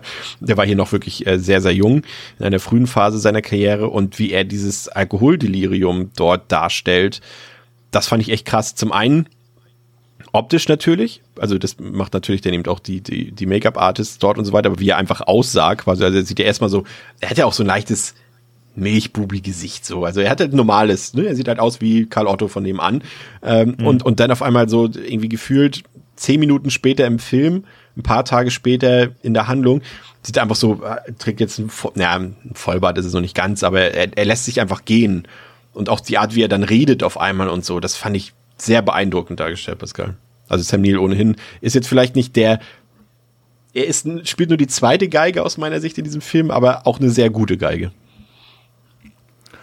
Voll. Ich äh, finde es, ja, also wenn wir jetzt mal bei Sam Neill bleiben, ich finde, er spielt klasse. Es ist halt, er, er, schafft auch wirklich gut dieses, wie wir es jetzt eben schon ausgeführt haben, dieses überhöhte, darzustellen, ohne dass er komplett ins Lächerliche verfällt, sondern ich finde einfach nur, es ist immer noch so auf eine gewisse Weise sehr laute, sehr emotionale Darstellung von aber Emotionen, die in dem Moment irgendwie auch Sinn ergeben und gerade auch dieser diese Alkoholexzess, wie er sich da dann halt ähm, ja ein Selbstmitleid halt erstmal man weiß gar nicht genau wie lange, aber halt erstmal selber zerstört, ja. so ein bisschen seine selbstzerstörerische Phase hat, bevor er dann ja sag ich mal, bevor es quasi komplett ins, ins Loch fällt und aus dem man nicht mal rauskommen würde, bekommt er dann ja offensichtlich die Kurve. Wirkt irgendwie auch im Film, finde ich, vergleichsweise kontrolliert, fast schon so, als wie wäre es ein bisschen der, ne, so, so, so wie eine, ähm, ah fuck, jetzt ist meine Ehe vorbei, okay, jetzt mache ich erstmal zwei Wochen, äh, mache ich mir die, die Lampen richtig aus und dann äh, gucke ich mal, wo ich aufwache, so nach Motto. So hat es auf mich ein bisschen gewirkt. Ähm, ja, es ist klasse. Und ich finde äh, Marc spielt ja oder Marc durchlebt ja hier gerade in der ersten Filmhälfte oder im ersten Filmdrittel so all die traditionellen Phasen einer sehr extrem, sehr emotionalen Trennung, Ja. die man halt auch so kennt, ne? Auch sehr, sehr mm, in dieses, also sehr dieses traditionelle Männlichkeitsbild quasi eingeflossen, also ist da eingeflossen, weil ich finde es immer sehr auffällig, du hast es ja eben schon gesagt, äh, dieses Telefonat, dass er halt auch immer, er von Anfang an, immer wenn es dann um diesen Liebhaber geht oder so, dann geht es nie um Gefühle für oder was heißt nie um Gefühle, aber er, er fragt immer nicht, liebst du ihn, sondern er fragt, schläfst du mit ihm? So. Ja. Also es ist sehr, sehr, sehr auf dieses Sexuelle Genau. ähm, runtergebrochen, was ja auch Das ist halt faszinierend, weil das ist das genau das, was ich von Zahnig gesagt habe, ist halt in, in High Fidelity genau dasselbe. Es geht da gar nicht Ja, ja, ich für den Mann, äh, genau, um, um, um irgendwie, äh, liebst du ihn, sondern erstmal das Wichtigste ist, schläfst du ihn, weil das ist für den Mann oder für den, für den, Mhm. für, für diese Männ, für die Männlichkeit einfach das Wichtigste, ne? Weil das ist, das ist das, wo du dem äh, quasi die Würde mitnimmst. genau. Ja, und das passt halt, ja auch zu. Achso, sorry, ganz kurz einwerfen. Ähm, das passt aber ja auch halt so grundlegend, weil ich meine, der Film heißt ja auch Possession. Ja. Possession, Besitz. Ja. Ich finde halt bei dem Film geht es halt nicht um Konsumbesitz, ähm, vor allem aber auch körperlicher Besitz. Also es, es geht gar nicht darum, ich, habe ich eine liebende Ehefrau, einen liebenden Ehemann, habe ich eine funktionierende Beziehung, ein fun funktionierendes Leben. Letztendlich geht es um Besitz. Ne? Der andere geht mir fremd, also besitze ich ihn nicht mehr. Ich kann nicht über ihn verfügen. So. Das ist eher so das große Ganze und das passt ja genau darauf auch. Exakt. Ja, genau. Das ist, finde ich, auch ganz spannend. Und ansonsten, ja, es sind all die, all die klassischen Phasen, die man durchlebt, äh, auf 110 gedreht. Aber von Sam Neill finde ich bravourös gespielt. Also er macht das super und ja, finde ich klasse. Ich fand die auch, auch sehr bemerkenswert, die Szene einfach, da muss ich sagen, da habe ich auch, musste ich auch wirklich schlucken. Ähm, die ist ja gar nicht so lang, aber einfach wie, wie Mark dort quasi wieder ins Ehehaus sozusagen oder in die Ehewohnung zurückkehrt und Bob dort einfach vor sich hin vegetiert, ne? Also er hat überall so Essensreste um sich rum oder sonst was. Das ganze, überall ist Chaos pur. Das hat man ja sowieso sehr viel im Film, dass alles chaotisch ein bisschen ist. Überall liegt Müll rum und äh, alle Sachen sind nicht geordnet. Chaos herrscht dort. Und das fand ich schon ein bisschen krass und, und wie er dort einfach spielt und das so, ähm, ja, du bist jetzt auch schon ein bisschen länger hier allein. So, und er so, ja, ein bisschen so. Und äh, das fand ich äh, sehr beeindruckend, aber auch so wie beiläufig. Da, ich glaube, das ist ja auch der Moment, wo ähm, Marc das rausfindet, ne, mit, mit Heinrich, glaube ich, äh, fragt doch irgendwie, glaube ich, mit dem, oh, von wem hast du dieses Boot bekommen? Ja, von Onkel Heinrich, sagt er dann so, so beiläufig, ne? Ich glaube, das war auch der Moment. Aber das fand ich auch eine sehr anders schockierende Szene irgendwie. Und auch sehr stark, fand ich. Auch, auch wenn es wieder natürlich komplett übertrieben ist irgendwie. Aber diese Szene, in der ähm, Ajani, also Anna, nach Hause kommt und Mark dort in dem Schaukelstuhl sitzt, ne? Und wie einfach so, wie so, so paranoid und, und so apathisch so hin und her schaukelt und, und so ins tote Nichts guckt irgendwie. Ja. Oh, boah, Gänsehaut, muss ich sagen. Also gerade er ja- Megaszene. Ja. Ja, ich finde das auch super. Das ist auch so eine, so, ein, so eine tolle Übersprungshandlung, die sie ihm da aufgeschrieben haben, die er halt permanent auch später beim Detektiv, wenn er da in dem Stuhl sitzt, in dem Dreh- Drehstuhl, sie haben ihm immer irgendwelche Stühle gegeben, die sich bewegen, um sie, damit er halt permanent irgendwie am Rumwackeln sein kann, was halt diese Unruhe in ihm so, also die überträgt sich, also hat sich zumindest bei mir auch komplett auf mich dann übertragen, weil es so richtig den Stress, den er fühlt, der ist absolut, ja, über, also überträgt sich bei mir komplett und äh, ja, war super. Ja, das ist, äh, ist ja ohnehin so. Es ist ja generell auch immer viel in Bewegung dort im Film. Auch die Kamera ist ja auch die ganze Zeit immer am, Ja. am Rumbjustieren und am Rumbewegen. Das ist auch sehr, sehr beeindruckend gefilmt. Ja, weil halt das Leben der beiden ab Punkt, Punkt A in der Handlung nicht mehr zur Ruhe kommt. Richtig, Also es ist ja. halt, das ist halt super unterstützend dadurch, dass sich nicht nur die Figuren ständig bewegen, sondern eben auch die Kamera ständig so eine, so eine Unruhe mitbringt, ja. Ja, das ist auf jeden Fall sehr gut gemacht. Kann man ähm, auch nicht zu wenig loben. Eine Sache, das, das ist wieder so eine Szene, da wusste ich nicht so ganz genau, ob das jetzt Zufall ist. Wahrscheinlich nicht. Das wissen wir ja, dass sowas eigentlich in der Regel kein Zufall ist. Aber was das zu bedeuten hat. Und zwar müsst ihr jetzt nochmal ganz scharf nachdenken, weil vielleicht ist es euch auch gar nicht aufgefallen. Ähm, es gibt eine Szene, in der, das ist genau diese Szene, hier, erstmal hier, als Mark äh, quasi Bob dort zu Hause allein antrifft und er zieht ihm doch dann das Oberteil aus, damit er sich da erstmal quasi waschen kann und so weiter. Und er fässt ihn ja so komisch an, an der Hüfte. So, so mit den Händen, ich mach's euch jetzt mal vor, seht ihr das? Er fässt ihn Ja. so un unter die Achseln quasi und dann so äh, an die, äh, ja, an die Hüfte. und dasselbe, also als er oberkörperfrei ist, und dasselbe macht er später auch bei Anna, als, äh, als Anna, als, als sie sich irgendwann auszieht und er sie doch ins Bett legt. Und davor fässt er sie ganz genauso an. Auch erst so unter die Achseln und dann an die Hüfte, auch als sie oberkörperfrei ist. Und das fand ich irgendwie seltsam. Gerade dieser erste Moment, der hat sich, als er, als er äh, Bob so angefasst hat, hat er, war auch sein Blick so, als ob er gerade irgendwelche mh, Verletzungen an ihm sehen würde. Also das hat er garantiert nicht, weil das hätten sie dann, glaube ich, nochmal thematisiert. Aber so hat er ihn angeguckt, als ob er gerade irgendwelche äh, Narben oder sowas sieht. Okay, was hat Anna mit ihm gemacht? Um Gottes Willen, so eine Art. Aber dann hat er sich auch so angefasst. Das fand ich ganz komisch. Aber vielleicht ist es auch wieder dieses, dieser Kontrollfetisch von ihm, dass er das kontrolliert. Wie die aussehen. So irgendwie. Also weiß ich nicht genau. Erstmal, erstmal Hände an die Wand abtasten. Ja, so, so, Ja. so in der Art. Erstmal kontrollieren, was ist hier passiert in der Zwischenzeit. Was habe Haben ich sie nicht Drogen mitgekriegt. dabei? Ja. Ja. nee, absolut, kann passen. Ähm, ich weiß, was du meinst, welche Szene habe ich aber jetzt auch tatsächlich noch nicht so drüber nachgedacht, weil, weil sie, wie du sagst, nicht in den Fokus gestellt wird und noch nicht aufgegriffen wird. Aber ich weiß genau, was du meinst, ja. Also es macht, dass die, die Bewegungen sind gleich bei ihm, bei beiden Figuren. Ähm, aber ich habe also ja, habe jetzt keine größeren Hab auch nichts zu gefunden. weiter. Sind, aber ja, also sein, sein, sein Dasein besteht ja auch aus Mustern. Vielleicht ist es halt wirklich so eine, so eine Muster, Mhm. so wie so ein Musterding, ja. Ja, auf jeden Fall. Ja, auf jeden Fall gibt's da echt viel ähm, teilweise auch zu entdecken. Ich fand auch, auch wieder, was so ein, so, ein- so, ein, so ein Charakterzug von ihm ist, der vielleicht jetzt nicht so oft im, im Film durchkommt, aber gerade in dieser Szene ist auch so ein bisschen, er schafft es nicht, sich mal wie ein erwachsener Mann zu verhalten. Das ist irgendwie so. Also natürlich ja dieses, dieses Kontrollen, die ganze, kontrollieren die ganze Zeit, aber er benimmt sich nie wie ein erwachsener Mann. Und das ist ganz besonders in dieser Szene zu sehen, als sie sich dort unten an der Benauer Straße streiten, er und Anna, und sie so zornesentbrannt weggeht und er auf die Kinder zugeht und mit den, den den Ball wegkickt dort bei diesem Fußball da. Ja. Ja, auch sogar, er steigt ja sogar ein. Genau, Also er, ja. er fängt an, mit den Kindern Fußball zu spielen. Fand ich auch, Nachdem er sich gerade mit Ja. Anna so richtig böse gestritten hat, so. Ja. Aber die Szene war ja auch schon da. Also das war auch eine Szene, die jetzt nicht nur, dass das Schauspiel irgendwie drüber ist, die ja schon so dezent ins, fand ich zumindest, hier zum ersten Mal so ein bisschen in das also nee, nee, übernatürlich ist falsch, aber so ein bisschen in das, sind wir jetzt hier, in, ist es wirklich exakt das, was jetzt dort passiert, oder ist es das, wie es im Kopf einer der beiden passiert, ne? weil es ja auch diesen Autounfall und so weiter, im Endeffekt passieren eh, also ne, wenn wir jetzt mal so auf der Realismusebene bleiben, passieren eh viel zu viele Dinge, die so in dem Ausmaß über den Zeitrahmen auch nicht passieren könnten, ohne dass nicht irgendwie mal die Außenwelt Ja. da hätte ein, Also- eingegriffen. Ne? So, es, es, also wir sind so ein bisschen schon leicht in diesen, I don't know, lynchesken Gefilden, wo es halt so ein bisschen, finde ich, auch hier schon die Frage ist, okay, zeigt uns der Film jetzt die Wahrheit oder zeigt uns der Film eine verzerrte Wahrheit? Beziehungsweise, beziehungsweise ist das überhaupt, also das ist halt nicht wichtig. Also die Narration an sich, die der Film bietet, also die reine Handlungsebene, die ist halt vollkommen egal. Das ist einfach so. Also was da passiert, ist im Prinzip nicht wichtig. Also die, die Reihenfolge und die Abhandlung der Dinge, die dort passieren. Und dementsprechend ist auch wiederum der Realismus egal für das, was dort im Film passiert, weil es eben um die Figuren geht und um die, um das, was sie darstellen sollen. Und, und die eigentliche Rahmenhandlung, die ist äh, doch relativ egal, würde ich sagen, André.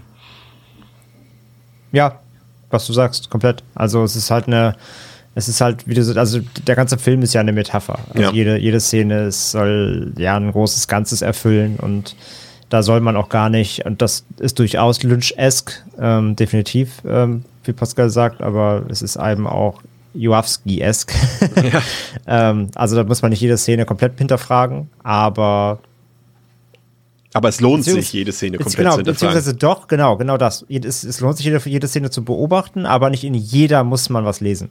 So, Und das ist mit dem Fußball, das ist so eine richtige, also wirklich, das ist ganz stumpf für mich immer gewesen.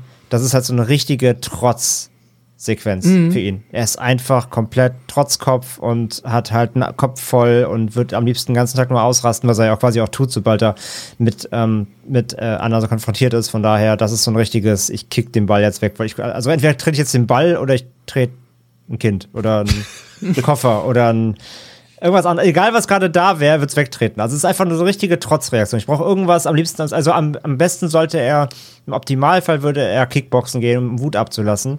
Aber er braucht irgendwas anderes. Also es ist ein reiner Ventilmoment für mich. Ja, in der Folge lernt, um in Handlung mal voranzugehen, lernt Mark dann ähm, eine neue Frau kennen, nämlich die Klassenlehrerin von Bob, ähm, die heißt Helen.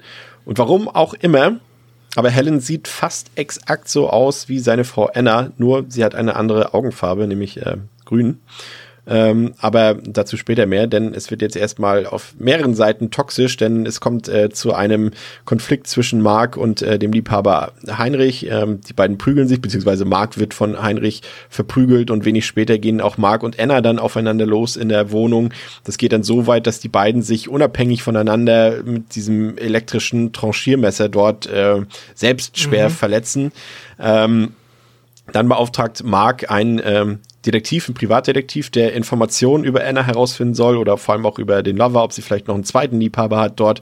Ähm, und ähm, der Detektiv schickt dann erstmal seinen eigenen Partner los, der eben nicht nur sein Geschäftspartner ist, sondern auch sein privater Partner, also sein Lebensgefährte. Und ähm, der sucht Anna in ihrer Wohnung auf, ähm, unter so einem, ja, unter einem Vor, wie nennt man das? Äh, na? Hm?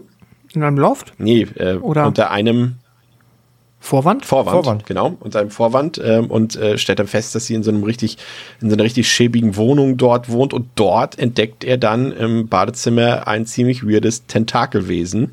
Aber äh, sein Eindruck und seine Informationen kann er nicht mehr teilen, denn Anna tötet ihn mit einer zerbrochenen Flasche und äh, dann geht der Detektiv, Zimmer, Zimmermann hieß er, glaube ich, ne? Geht dann auch selbst mhm. äh, dorthin und äh, will gucken, wo sein Lebensgefährte ist.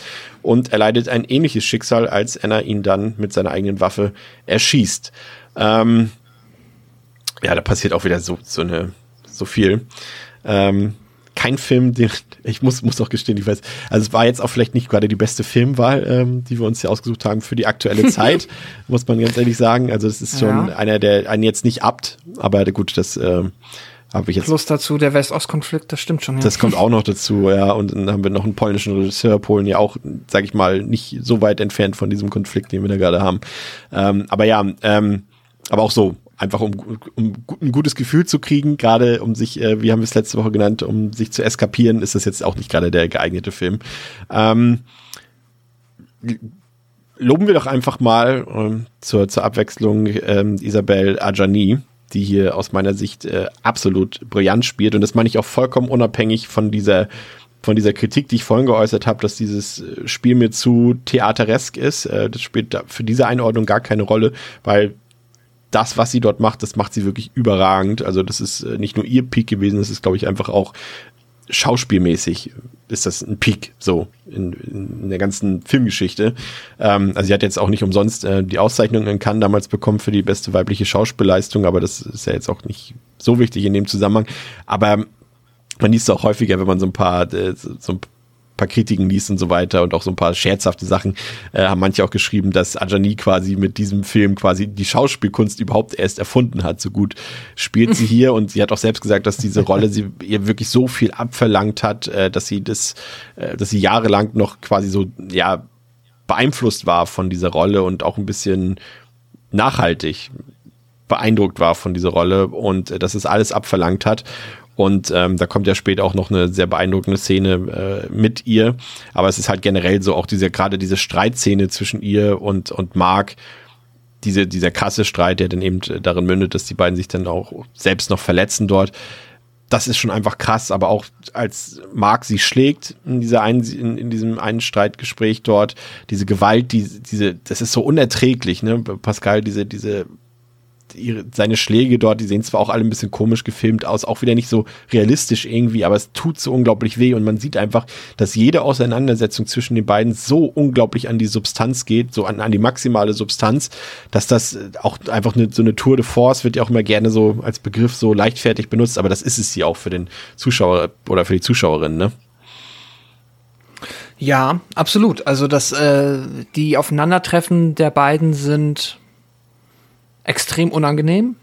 Also gehen auf jeden Fall ordentlich äh, an die Substanz, war zumindest bei mir der Fall, weil du halt auch immer, also es fühlt sich gefühlt so ein bisschen unfair an oder naja, es ist halt so, Mark ist ja halt in, in, in der Situation, wo er sich halt als Opfer sieht ja. und zeitgleich aber in einer gewissen Machtposition, obwohl er zuerst, was ich auch ganz interessant finde, was mit Sicherheit auch so ein bisschen in diese Ost-West-Metapher spielen kann, aber das weiß ich nicht genau, ist ja, dass er halt am Anfang sagt er ja, haben wir auch gesagt, er sagt erstmal, Bob kannst du behalten, ich will mit Bob nichts mehr, also, ne, wenn, wenn wir uns jetzt trennen, bin ich für Bob nicht mehr da, ja. in Anführungszeichen, um sie in dem Moment damit zu bestrafen.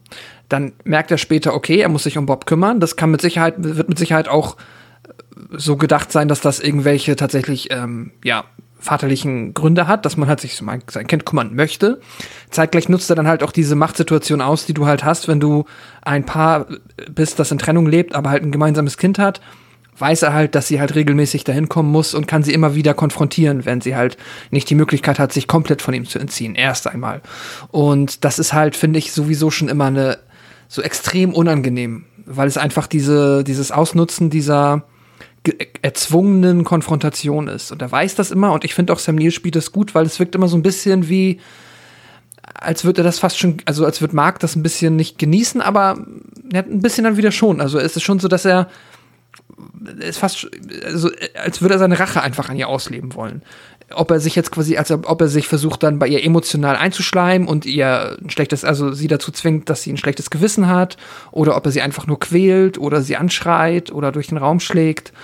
Ähm, er, er ist auf jeden Fall drauf und dran, sie seelisch komplett zu zermürben und ja. das ja, überträgt sich auch hier, finde ich, wieder gut auf mich als Zuschauer. Das ist so ein bisschen auch ein Kontrast, finde ich, zu den Szenen. Es kommt ja in diesem Abschnitt auch zu dem ersten persönlichen Aufeinandertreffen äh, zwischen Heinrich und Marc. Das ist so ein bisschen mm. Kontrast. Die haben ja auch eine gewalttätige Auseinandersetzung, aber die sich irgendwie emotional anders anfühlt. Ne? Ich finde, muss, muss ehrlich gesagt gestehen, ich habe das auch sehr genossen, das äh, Schauspiel von Heinz Bennent. Ähm, mhm. Den kennt man ja vielleicht aus Ingmar Bergmanns äh, The Serpent's Egg oder aus äh, äh, Blechtrommel oder Die verlorene Ehre der Katharina Blum von Volker Schlöndorf. Aber der macht das auch sehr gut und vor allem auch das ist so interessant. Ich hätte nie gedacht, dass die Figur von ihm sich auch so entwickelt, wie sie sich entwickelt. Ich dachte, er ist halt so eine Nebenfigur so und ist, bleibt sie ja auch, aber dass sie so eine Entwicklung durchmacht. Er macht das gut und ähm, fand ich interessant, diese, diese Nebenfigur, aber genauso auch das, äh, ähm, das Auftauchen von, ähm, hieß sie Margit, ja, ne? Ja. Ja. ja. Nee, Margie. Oder Margie, ja. aber sie wird, ach genau, sie wird von Margit Carstensen gespielt. Genau, die kennt man ja, genau. aus, ein paar, aus ein paar Fassbinder-Filmen, äh, kennt man sie vielleicht. Und äh, Margie, also genau. Figur und Schauspieler haben gleichen Vornamen, aber anderen Nachnamen. Ja, und, und äh, die Figur fand ich dagegen jetzt im Vergleich zu Heinrich ein bisschen seltsam irgendwie. Und das bitte auch so ein bisschen, also vielleicht, da muss man immer vorsichtig sein. Ich, ich sehe manchmal Sachen, die vielleicht auch so gar nicht vorkommen in Filmen, aber ähm, die haben schon miteinander geschlafen, oder? Also Mark und, und Margie, ne? Auch wenn es nicht zu sehen ist, aber die haben doch schon, so wie sie ihn gleich abfängt dort, das macht sie ja sogar, glaube ich, sogar nach dem Fußballspiel direkt da, ne? Ja. Fängt sie ihn ab und er nimmt sie ja mit hoch und sie wacht ja auch bei ihm im Zimmer, im Schlafzimmer mhm. auf dort.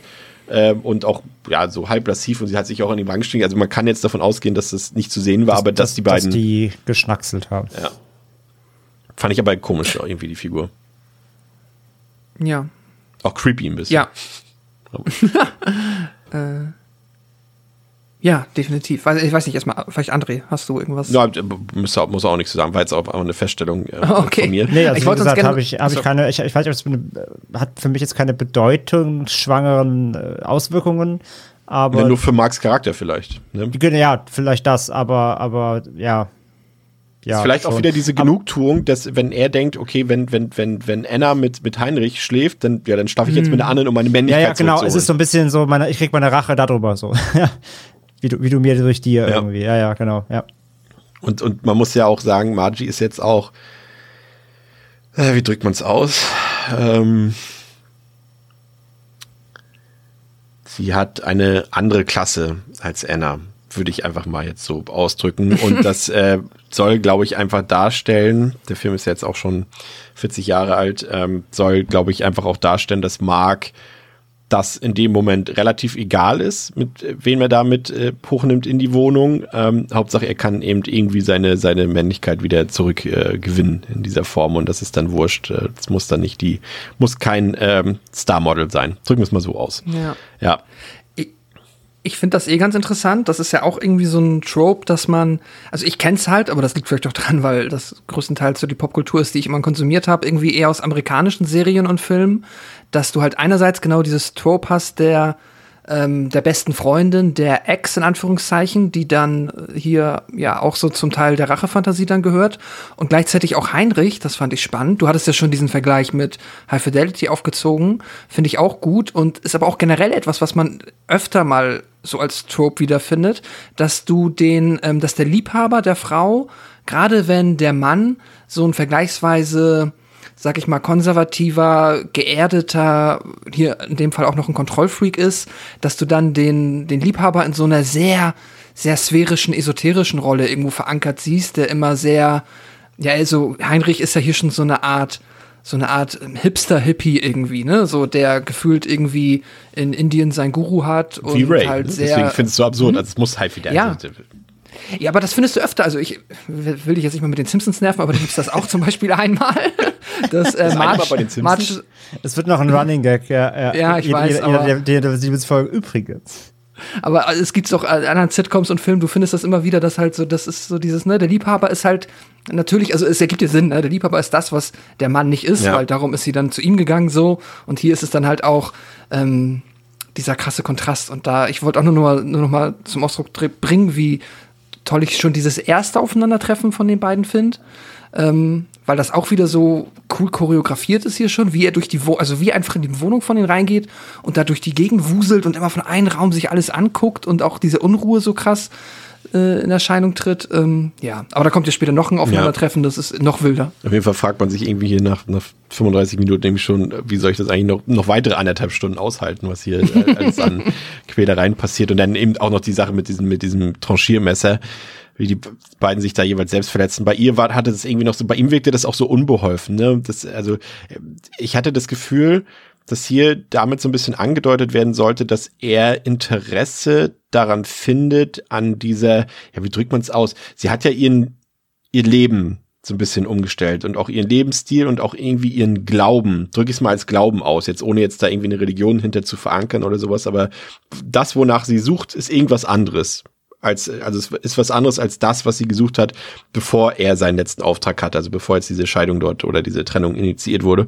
Und dass er daran Gefallen findet, so ein bisschen, an dieser, ja, Mystik ist das falsche Wort, aber dass er deswegen auch dieses, äh, auch dieses, dieses äh, Elektromesser benutzt und sich damit selbst verletzt, aber so unbeholfen. Und das zeigt für mich irgendwie, dass er in diese Welt vielleicht mit abtauchen will, aber es mag auch schon wieder so ein bisschen hm, falscher Gedanke sein. Weiß ich jetzt nicht so genau. Ich kriege jetzt keine Zustimmung, deswegen rede ich einfach weiter. Ey, es ist, äh, Nee, ich- würde es jetzt aber auch nicht verneinen. Ich finde es Ja. generell schwer, weil der Film ist da, ne, also es ist ja wirklich ein sehr, also ein Film, der sehr viel Platz zum freien Interpretieren anbietet. Aber was würdest du denn glauben, warum er sich denn selber da so verletzt hat? Also er weiß ja, dass es gefährlich ist. Er ist ja eigentlich noch in einem rationalen Zustand ursprünglich gewesen. Aber dann auf einmal siehst du, wie er da selber so an sich testet. Oh ja. Und sogar noch mal ein zweites Mal. Ja, ich kann mich damit verletzen, so. Und das habe hab ich das Gefühl, dass er sich daran tasten wollte an ihre Welt. Weil er sagt ja später, fragt sie nicht sogar, hat nicht wehgetan. Er so, nö. So.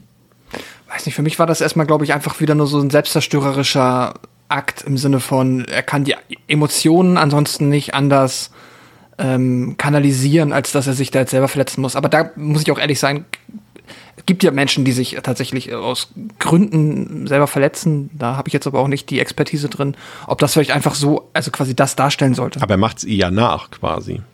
Ja, das stimmt natürlich. Aber gut, das ist. Aber auch hier bin ich schon wieder, auch diese, ich weiß auch genau, diese Szene ist auch schon wieder etwas, wo ich mir nicht mehr, weil die war auch wieder so wild einfach in der Darstellung, dass ich hier wieder nicht wusste, ob ich wirklich die Realität sehe Mhm. oder ist das quasi nur wieder eine Metapher für das, was in ihren Köpfen vorgeht. das, das können wir auch direkt auf. Es ist, ja, immer, es ist immer, es ist immer beides. es ist immer irgendwie beides. Also hier habe ich, also ich, ich sehe es ja eher so, ähm, es ist dieses, wenn du dich in deinem Elend suhlst, suhl ich mich mit.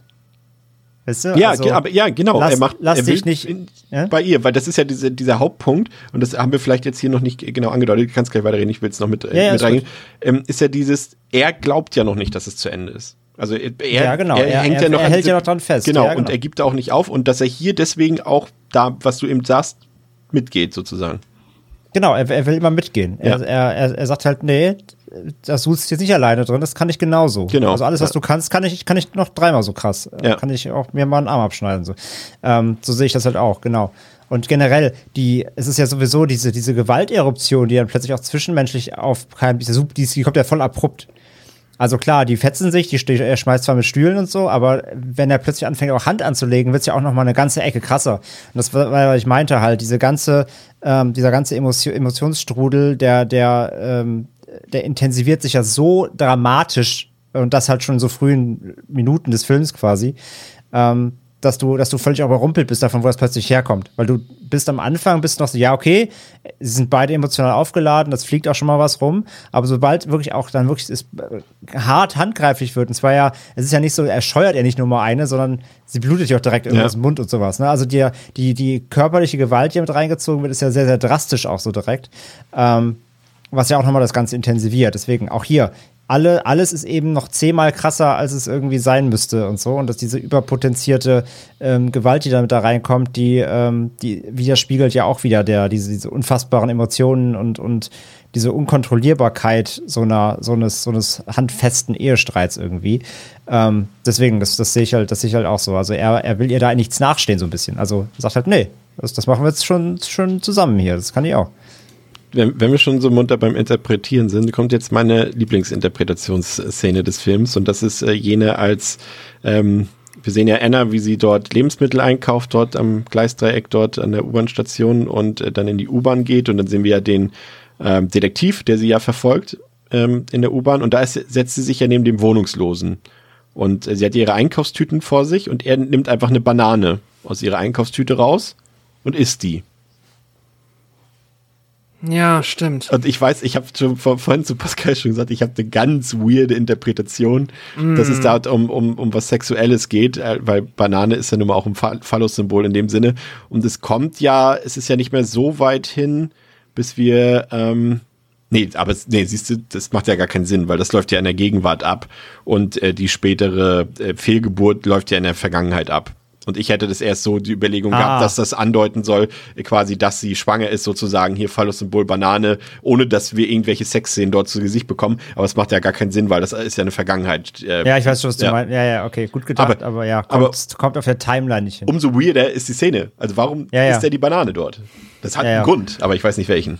Nee, finde find, find ich auch mega weird ganz weit hergeholter Gedanke, der mir einfach nur gerade gekommen ist, weil wir die ganze weil er Hunger Zeit hat. Nee, weil wir immer über Ost-West sprechen und du ja schon meintest, es steht für den kapitalistischen Westen. Und das war ja, also, aber ich weiß ehrlicherweise nicht, ab wann das ein Running Gag oder ab wann das quasi ein Klischee wurde, dass es halt keine Bananen im Osten gab. ja, aber gut, die werden ja nicht, also sind ja nicht aufeinander getroffen in der U-Bahn, der, der Westler und der Ostler. Aber es kann nee. aber trotzdem das sein, das ist eben dieses, weil dieser Einkaufsmarkt, aus dem sie rauskommt, der wird ja kurz gezeigt, der sieht ja schon so aus, als würde da jetzt nicht jeder einkaufen vielleicht, dass man da auch ein bisschen Geld mitbringen soll.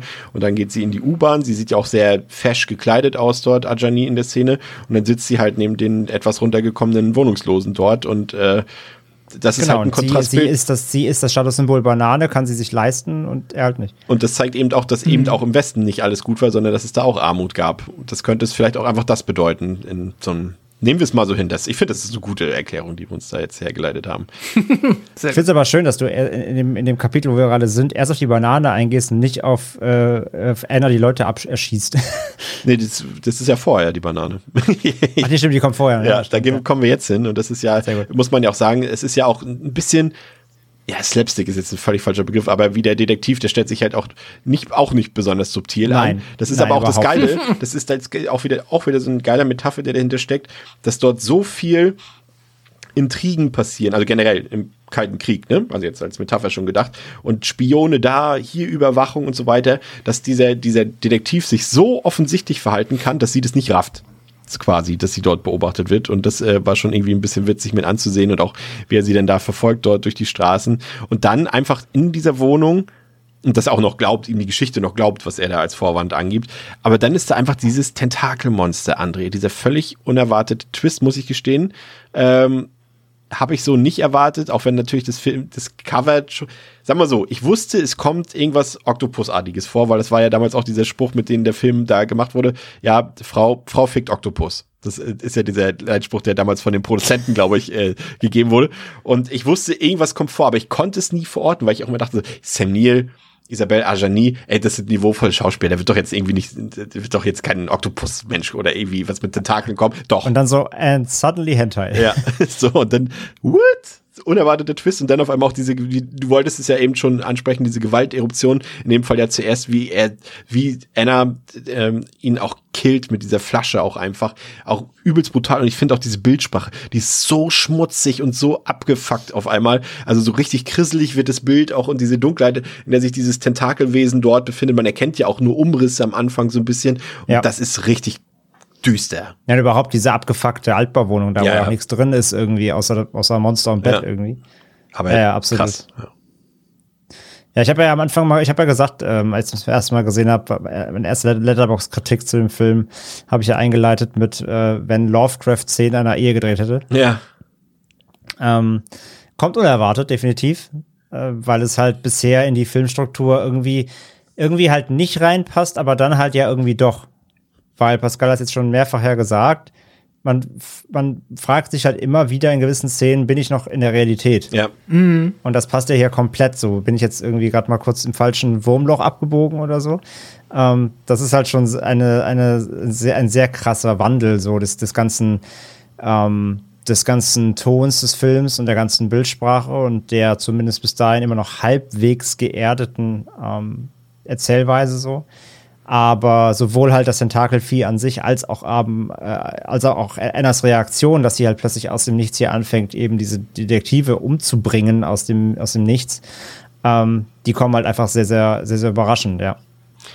Und glaubst du, das, das liest man auch in vielen Interpretationen ähm, und auch in, in, in Kritiken sagen viele auch, dass es das Tentakelmonster auch nicht gibt. Ja, gut. Das ist halt die Frage, ne? Also, Also klar. es ist egal, letztendlich die Antwort auf die Frage. Ja, aber, aber letztendlich, äh, klar, du kannst es halt wie alles im Film einfach als Metapher wieder sehen. Du kannst es als Symbolbild sehen. Ähm, was aber dann natürlich, ich meine, da müssen wir, glaube ich, ein bisschen weiter fortschreiten, was ja dann stark damit zu tun hat, ähm, was aus dem Tentakelwesen dann später wird, für was es eigentlich dann später im Film steht, weil rückwirkend wird dann noch mehr klar auch so ein bisschen. Oder auch nicht. Halbwegs, oder halt nicht, aber dann kann man noch besser interpretieren, für was es stehen könnte oder wa- was es symbolisieren soll. Letztendlich an dem, an, zu dem Punkt ist es jetzt einfach erstmal, es ist einfach eine fremde Sehnsucht, die sie hat. Ähm, und das ist halt hier manifestiert in diesem Wesen. Ähm, es ist halt ein anderer Liebhaber oder es ist halt eine, es ist halt eine, eine andere Zuflucht, es ist ein anderer Ort, es ist, es ist, es ist nicht zu Hause, es ist halt nicht in ihrer gemeinsamen halt, Wohnung. ist halt Squid Games. Es, wow. Äh, Squirt Games, ja. Und es ist halt, es ist halt, äh, es ist nicht ihr Mann, es ist nicht zu Hause, es ist halt eine Flucht in eine andere Realität, die ihr besser gefällt als ihr Eheleben. Und es ist einfach nur sehr, sehr, auch hier wieder, hunderttausendmal überspitzt dargestellt. Äh, einfach, es ist hier, es ist halt einfach ein Tentakelmonster so. Ähm, aber ja, es muss halt nicht da sein. Es ist, kann einfach nur wieder auch gelesen werden als das, was man reininterpretieren mag, ja. Hast du damit gerechnet, Pascal?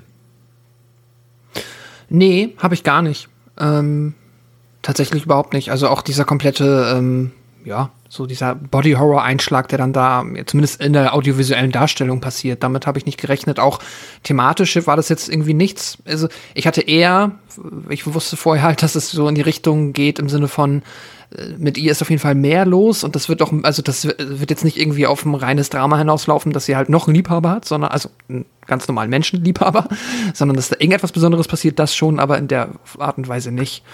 Mm, Und die Frage, ob dieses Wesen dann wirklich existiert, finde ich auch grundsätzlich interessant, weil das ist dann für mich schon wieder so eine Metafrage, inwiefern der Film überhaupt mir zeigen möchte, was passiert. Also so, wenn ich jetzt mir den Film in seiner Gänze angucke, dann würde ich schon sagen, dass in dem Film, also klar, wir sehen ihn ja deswegen, also erstmal in dem Film ist es da und auch in der Welt des Films existiert es, aber es ist ja nicht so, dass wir quasi, es ist ja nicht so, dass wir so eine Art Twist haben im Sinne von, am Ende merken wir, das war nur ein Traum von Ja. Person X oder von Person Y, sondern es ist ja schon äh, eine weirde Geschichte, die ja aber nie auf, also es wird ja nie quasi aufgebrochen, dass wir hier in dieser wirren Metapherwelt umherschwirren, wo andauernd Dinge passieren, die sich so anfühlen, als wäre es jetzt gerade nicht wirklich die Realität, obwohl es halt so ein geerdetes Setting ist, was ja diese Dissonanz da so schön ähm, erzeugt. Deswegen habe ich schon das Gefühl, dass in dieser wirren, also für mich ist der Film diese wirre Metapherwelt und da gehört dann halt das Tentakelmonster genauso dazu wie dass äh, Anna über die Straße läuft und einen Autounfall verursacht, was dann wieder niemanden interessiert.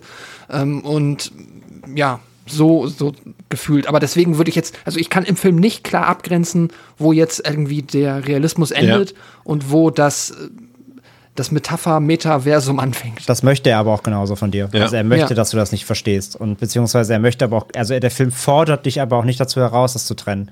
Sondern Genau. er will ja, dass du es verschmolzen anerkennst und das Gesamtwerk dann betrachtest. Also deswegen sage ich ja, wir besprechen ja nun mal den Film jetzt hier sehr, sehr episodisch. Das ist aber, wenn du den Film guckst, gar nicht so ratsam, sondern du musst wirklich das ganze Ding einfach am Stück aufsaugen und versuchen, diese ganzen, ähm, ja, diese ganze Beziehung runterzubrechen auf diese Bilder. Ähm, das so zu zerlegen, ist halt super schwierig. Aber wie gesagt, halt, äh, ich, ich, das ist aber nicht die Herausforderung äh, vom, vom Regisseur, dir jetzt die Frage zu stellen, was ist jetzt echt und was nicht. So ein Film ist es hier halt auch gar nicht. Ja. Aber ich weiß schon, was du meinst. Natürlich tendiert man dazu, das zu versuchen, weil man das so gewohnt ist, so ein bisschen. Ne? Und es wirkt ja auch teilweise so dann Ja. so, so albtraumhaft einfach. Genau. Und deswegen, also so nehme ich dann den Film auch wahr, halt tatsächlich einfach wie ein, ja, wie ein Albtraum oder wie eine Welt, die halt so existiert und es geht mir um die Dinge, die da drin geschehen, die mir etwas erzählen sollen, als dass ich jetzt ab erkennen soll, wie ähm, wa- was realistisch und was nicht. Ja, mich so ein bisschen, also ich, da muss ich halt viel an Eraserhead denken. Das ist halt auch so ein Film, der Ja, irgendwie, ja. man könnte, man könnte glauben, der ist realistisch, aber da passieren halt andauernd Dinge, die weird sind. Und Aber plötzlich es ist halt dieses Ding auf dem Nachttisch. Ich finde, Ja, das ist einfach so ein großes Metaphernfeld. was ich halt faszinierend finde, ist, dass er es trotzdem gleichzeitig schafft, obwohl er hier so surreale Komplexe aufmacht, dass er diese trotzdem es schafft, diesen Realismus trotzdem zu behalten, weil du diese Atmosphäre, diese, diese Cold War, diese Kalte Krieg-Atmosphäre trotzdem spürst überall in jeder Szene, diese Paranoia und dieses, dieses niemand traut irgendjemanden dort in dem Film und das kommt alles so durch die Atmosphäre trotzdem so realistisch rüber. Also es ist ein, das Porträt seiner Zeit funktioniert, obwohl es damals vermutlich keine Tentakelwesen in Berlin West gegeben hat, so. Und das, äh, das finde ich halt, äh, Ah, bist du sicher? ja, hab, hab zumindest meine Verwandtschaft mir nichts von berichtet. ja. Ähm, ja, Anna benimmt sich auf jeden Fall auch weiterhin wie ein völlig anderer Mensch. Ähm, sie erzählt dann Mark in einer sehr eindringlichen Szene von einer ja, Fehlgeburt, die sie erlitt und vor allem von den Folgen dieser. Darauf, darauf gehen wir gleich nochmal ein. Äh, da müssen wir noch ein bisschen, bisschen was drumherum reden. Auf jeden Fall ähm, sucht später auch Heinrich äh, Anna in ihrer Zweitwohnung auf, äh, nachdem er das Gespräch auch hatte mit, äh, sogar das zweite Gespräch jetzt glaube ich schon, ähm, mit ähm, Mark hatte. Und ähm, er besucht sie dann in ihrer Zweitwohnung dort in Kreuzberg an der Berliner Mauer und deckt, entdeckt natürlich auch das Tentakelmonster und doch zahlreiche Leichenteile eben von den beiden ähm, Detektiven dort. Und daraufhin greift ähm, auch Anna ihn an und er kann sich aber schwer verletzt noch aus der Wohnung ähm, begeben und er ruft dann Mark an, der unbedingt dorthin kommen soll und äh, der geht auch in die Wohnung und findet zwar die Leichenteile, aber eben diese Tentakelkreatur nicht. Und er trifft sich dann eben mit äh, Heinrich in so einer Bar und bringt diesen dann auf der Toilette um, lässt es aber so aussehen wie, ja eben nicht wie ein Mord, ne, sondern wie, ja, wie sagt man, wie ein Unfall sozusagen.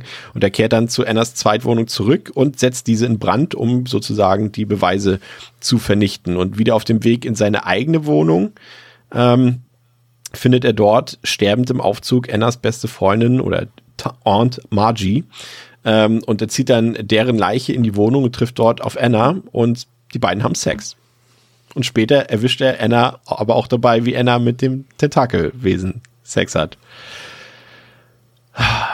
Liebe Zuhörerinnen und Zuhörer, habt ihr irgendeine Ahnung, wo, wie diese, äh, ich das, also ich, mich würde es ja mal interessieren, wenn man das so jetzt, wenn man, also wir haben ja einige Zuhörerinnen und Zuhörer, die die Filme nicht gucken oder nicht kennen, die wir hier besprechen. Und ich stelle mir gerade vor, wie man sich den Film visualisiert, den Quatsch, den wir hier erzählen sozusagen gerade. Und wie sich das dann später, wenn man den Film sieht, ähnelt oder nicht ähnelt. Also ob man sich was ganz anderes vorgestellt hat, wenn man hier so diesen Inhalt so präsentiert bekommen hat. Faszinierend. Ich habe mir die Frage gestellt, ähm, warum, das äh, sehen wir hier nur beiläufig in diesem Abschnitt, dass äh, Helene, also die Doppelgängerin von Anna, warum die sich jetzt um Bob kümmert. Das habe ich nicht verstanden. Also aus welchem Grund? Weil sie ist ja richtig in der Wohnung und ist ja quasi wie so eine Babysitterin da, aber sie ist ja eigentlich nur die Lehrerin. Ja, ist wahrscheinlich die Frage, was sie in dem Film darstellen soll. Wenn wir jetzt dann anfangen, da so ein bisschen in die, für beide der Figuren gibt es dann an unterschiedlichen Stellen im Film halt den Doppelgänger-Part, der dann charakterlich unter Umständen, zumindest jetzt bei Anna, das Gegenteil oder Ja, zumindest das symbolisiert, was, was Mark möchte. Ne? Also quasi die ähm, gut zu kontrollierende, traditionell gehorsame Hausfrau, Ja. die sich dann halt um Bob kümmert. So. Ich hab das, also das ist auch jetzt wieder irgendwie, ne, du meintest eben schon, das ist nicht subtil, finde ich, wäre an dieser Stelle auch nicht subtil, wenn es schlichtweg das sein soll, im Sinne von, ähm, dafür ist sie halt da, um das zu symbolisieren. Also sie haben ja auch was am Laufen, so, so halb, so seltsam Mhm. am Laufen, aber irgendwie wird es, da, irgendwie fehlt mir da so ein Punkt, aber das ist auch wieder dieses Fragmenthafte, glaube ich, ähm, in dem Ja. Film, dass das auch einfach gar keine Rolle spielt in dem Fall wieder. Sie ist halt jetzt da und ist jetzt die Ersatz-Anna. Weil er redet das ja auch mit Bob darüber und sagt, ah, eigentlich wollen wir Anna, aber die ist halt auch okay dann so. ja, stimmt. Es ist, es ist, ja. Ähm, es ist auch okay. Guck mal, sieht fast genauso aus. Mach die, mach die, wenn du die Augen zukneifst, dann sieht sie fast so aus wie deine Mutter. Ähm, ja, dieses ganze Doppelgänger-Ding, ähm, deswegen, das hat ja vorhin schon mal am Anfang aufgegriffen, das meine ich, also können wir jetzt ja gerne nochmal drauf eingehen, ähm, weil aus dem Tentakelwesen entspringt. Nee, ja komm, nee, nee, so, das Was? hebt er auf. Ich- komm. Was? Den Reveal, den, den, den, den, heben wir uns. Nee, ich will doch gar nicht revealen. Aber du hast doch gerade gesagt, was aus dem Tentakel Ja, aber wir sind ja nun mal jetzt hier schon bei diesem, äh, bei der Doppelgängerin quasi, dann äh, kann man trotzdem drauf eingehen. Na gut. Ich greife nicht vorweg. Ich, ich spare mir das, das spare ich mir auch. Genehmigt. Das, das, das darfst du natürlich Genehmigt. Aber es geht ja darum, ähm, also für mich sind diese Doppelgänger halt einfach, äh, ja, wie Pascal halt sagt, es sind halt alternative Versionen, die charakterlich halt im Grunde das Gegenteil von den Originalen sind, ja, also wo halt irgendwie die, die, die Originale, äh, wo Mark super exzentrisch ist, ist dann sein späteres Ebenbild irgendwie eher ruhig, wo Anna halt eher so eine sehr verkopfte ähm, Frau ist, die halt nur rumwirbelt, ist halt ähm, ihr Gegenpart, äh, ja, wie sag ich jetzt, wie Pascal sagt, so zuvorkommend und, und, und eine Hausfrau und ja, und, Wunschprojektion, ne, wenn man so will. ja, so Wunschprojektion einerseits, aber eben wirklich Kontraste. Und gleichzeitig, ähm, weil du ja halt sagst, sie, sie haben ja trotzdem was am Laufen, also Marc lernt sie ja richtig kennen und so, und da, da passiert ja auch was, sonst wäre sie ja auch nicht in der Wohnung. Ähm, gleichzeitig sehe ich das auch so ein bisschen als und da wären wir wieder so ein bisschen bei dem, was, was, was Pascal immer fragt, ist das echt so? Sieht die, sieht die wirklich fast so aus oder ist es wieder so ein Hirngespinst von ihm? Ich interpretiere, interpretiere das immer so, dass quasi die Doppel Doppelgänger auch so eine, äh, so eine Projektion der beiden sind. Also, wenn man dann, wenn man aus einer, aus einer langen Beziehung auch vor allem dann kommt oder aus einer Ehe in dem Fall ja auch, man lernt jemanden neuen kennen, dann kann man sich, glaube ich, gar nicht davon freisprechen oder man kann das gar nicht verhindern, dass man ein Stück weit Dinge in dem neuen potenziellen Partner sieht, ähm, die der Ex-Partner hatte, die Ex-Partnerin. Das ist wieder Weil man ja Mutterkomplex, dass man, dass man die, die, die Partnerin der sich Ex- den Müttern Der Ex-Frauenkomplex. Nein, aber zum Beispiel, wenn es wirklich irgendwie bis zehn Jahre mit jemandem zusammen, dann geht, geht es dann doch in die Brüche irgendwie und du lernst jemand Neuen kennen. Ich glaube, unweigerlich äh, projizierst du halt Dinge von deinem Ex-Partner, der Ex-Partnerin auf diese neue Person, weil du, du kennst das halt so. Und du beobachtest diese Person dann und du denkst dir, ah, macht die das genauso wie, wie mein Ex oder so. Also ich glaube, das ist unweigerlich passiert das. Und ich glaube auch hier wieder, diese Doppelgänger sind davon halt wieder so eine unfassbare Potenzierung des Ganzen, ähm, dass sie halt schon genauso aussehen und nur eben einfach einem Charakter entsprechen, der, ja, wie gesagt, wie du gesagt der, der, der, sich, der sich gewünscht wird. Das wäre die perfekte Version davon. Frage- Ich habe so in die Richtung, habe ich das immer interpretiert. Persönliche Frage. Wir haben ja heute, heute einen sehr intimen Podcast, Podcast hier am Laufen, haben wir schon festgestellt. Devils and, Entschuldigung, Entschuldigung, Devils and Intimens. Ja, sehr gut, sehr gut. Äh, da stelle ich doch glatt mal die Frage, äh, jetzt ohne ins Detail zu gehen, aber wie war das denn bei dir? Hast du eher ähm, nach, ne, nach dem Ende einer Beziehung, war die nächste Beziehung oder die nächste Frau an deiner Seite eher das Gegenteil oder eher sehr ähnlich der vorherigen? Ähnlich. Ja, siehst du, bei mir war es eher das Gegenteil jedes Mal. Deswegen würde es jetzt deine Theorie vielleicht nicht ganz unterfüttern. Also wir sind jetzt natürlich nicht zwei Probanden hier, die einzigen. Aber ich weiß ja nicht, was äh, Pascal äh, das äh, analysiert und, und äh, selber hinzufügen kann. Aber ähm, Aber also ich, ich war aber noch nie geschieden. Also Ja, es ist halt hier jetzt über interessant, wir weil- reden hier über ein Ehesetting, wir reden jetzt weil nicht über eine kurze über, über eine kurze Beziehung, sondern wir reden ja wirklich über eine feste Ehe mit Kind und so weiter. Ja. Dass du da, wenn das in die Brüche geht und jemanden kennenlernst, dass du da unweigerlich, glaube ich, was reinprojizierst, was aus deiner vorigen Beziehungsleben stammt oder aus von, der, von dem Partner, das meine ich halt. Das ist ja nochmal eine ganz andere emotionale Ladung, als wenn es jetzt in Anführungszeichen nur um eine, eine normale Beziehung irgendwie geht, die ein paar Monate hält oder so. sie ist auf jeden Fall die Version, also äh, Helene, die Version, die optisch identisch ist, aber mit der er sich charakter mit der charakterlich die Ehe besser funktioniert aus seiner Perspektive. So können Ja. wir es vielleicht äh, festhalten. Pascal. Ja. Ja. Schwierig. Ich bin bei dem Part tatsächlich mit alles, was sich mit diesen Doppelgängern beschäftigt. Ich finde es irgendwo, hm, ich überlege gerade, finde ich es eigentlich interessant, weil es sich auf der einen Seite fühlt sich halt äh, vergleichsweise trivial an, weil es halt, wenn es wirklich einfach nur das ist, ne, so jeder sucht halt was anderes und dann findet das man, findet man das in einer anderen Person und dann hat man es halt visualisiert, so wie als wäre es quasi die idealisierte Version des Ex-Partners oder der Ex-Partnerin. Ähm, es könnte natürlich auch noch ein bisschen deeper sein, I don't know, dann kann man noch drüber nachdenken, aber in dem Fall habe ich jetzt für mich auch keine intelligentere Antwort darauf gefunden, was ähm, uns dieser Teil des Films sagen will. Das war auch, aber wenn ich ehrlich bin, schon so ein bisschen die Phase, wo es mir dann. Das Ding ist, der Film macht so viele Fässer auf, gefühlt. Und hat so viele ja Themen, noch so die sich viele. interpretieren. Ja, und da kann man überall drauf ruminterpretieren. Und im schlimmsten Fall sind die dann alle noch verstrickt und es geht dann noch ähm, in alles in ein, alles äh, noch verbunden in ein Oberthema und ähm, Ich, ja. ich finde, der Film hat hier sogar einen Hänger von so 10, 15 Minuten, gerade wenn es jetzt auch noch, das ist zwar irgendwie elementar vielleicht für Annas Figur, aber da mir Annas Figur ja emotional doch relativ egal ist, ähm, kommt, kommt man ja noch in diesen Rückblenden auf ihre Vergangenheit dort, durch diese, diese Aufnahmen dort zu sprechen, dass sie ja mal äh, Ballettlehrerin war und dass quasi der Umstand, dass sie das eben nicht mehr sein kann oder nicht mehr ist, eben aus dem Gleichgewicht so ein bisschen gebracht hat. Und, ähm, und äh, sie dadurch eben das, was sie jetzt ist, geworden ist, durch diesen Verlust auch dieses, dieser, dieser, ja, was ist das? Dieser Berufung, die sie dort hatte. Ähm, und das fand ich auch ein bisschen, das war ein bisschen, ein bisschen zu lang, da hat der Film echt einen Hänger, aber dann kommt eben, ja, vielleicht, also die bekannteste Sequenz des Films, das ist eben diese Darstellung dieser Fehlgeburt in Anführungszeichen. Wir sehen erst, wie Anna am Platz der Luftbrücke ähm, aussteigt aus der U-Bahn, was übrigens ein bisschen weird ist, wer sich in Berlin auskennt, weil am Anfang ist auch zu sehen, als Mark hat er am- ganz am Anfang noch diese eine Szene, wo er sich mit den Leuten vom Geheimdienst trifft in diesem einen Büro dort und das ist auch am Platz der Luftbrücke. Und auch hier, diese Fehlgeburt findet am Platz der Luftbrücke statt. Das fand ich ein bisschen weird, dass es direkt quasi dort ist, wo auch der Geheimdienst ist.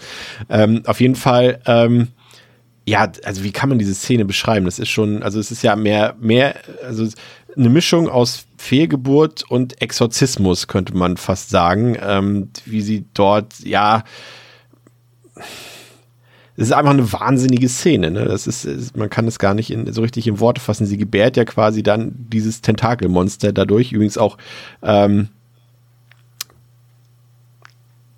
ah, also es ist, ja, es ist, es ist schwierig in Worte zu fassen, weil diese Szene Ja. mich so unglaublich beeindruckt. Also ja, allein anhand dieser Szene, ich habe es vorhin auch auf Twitter geschrieben, ähm, ich weiß nicht, ob ich jeweils schon mal eine Schauspielperformance gesehen habe, die so krass ist, wie das, was Ajani dort in diesen fünf bis acht Minuten dort, äh, wenn es überhaupt so lang ging, macht. Das ist so unfassbar stark, wie sie spielt und, und wie sie das dort, diese Schreie und äh, ah, alles, das ist einfach absoluter Wahnsinn. Ich weiß gar nicht, wie ich das anders ausdrücken soll, aber das ist, da steckt so viel drin in dieser Szene, so viel Energie, so viel Kraft und das ist dann wieder, und da, und da dachte ich so, okay, aber scha schade, dass sie nur in dieser Szene für mich diese Emotion, also dass es sich auch auf mich als Zuschauer übertragen hat, aber das ist Wahnsinn, André, ne? Was, also, ich, muss man gesehen haben. Drück es mal so aus. Man kann es ja gar nicht so haben. richtig beschreiben, weil das so krass ist, was man da sieht, äh, dass man es gar nicht in Worte so richtig fassen kann. Aber äh, Wahnsinn. Ja, ja, absolut. Also das ist wirklich der, das ist so der, der, der, der Gipfel der äh, Eruption in dem Film, wenn sie da wirklich so tanz, tanzend, äh, wahnsinnig sich an die Wand schmeißt. Ballett in Blut und Schleim. Den, den Milchbeutel da rumspritzt, um ihren Hals wirkt. Ich denke mal, in der einen Einstellung, sie erwirkt sich aus, fast mit dem Beutel da irgendwie, weil sich in so einem Hals rumwirkt.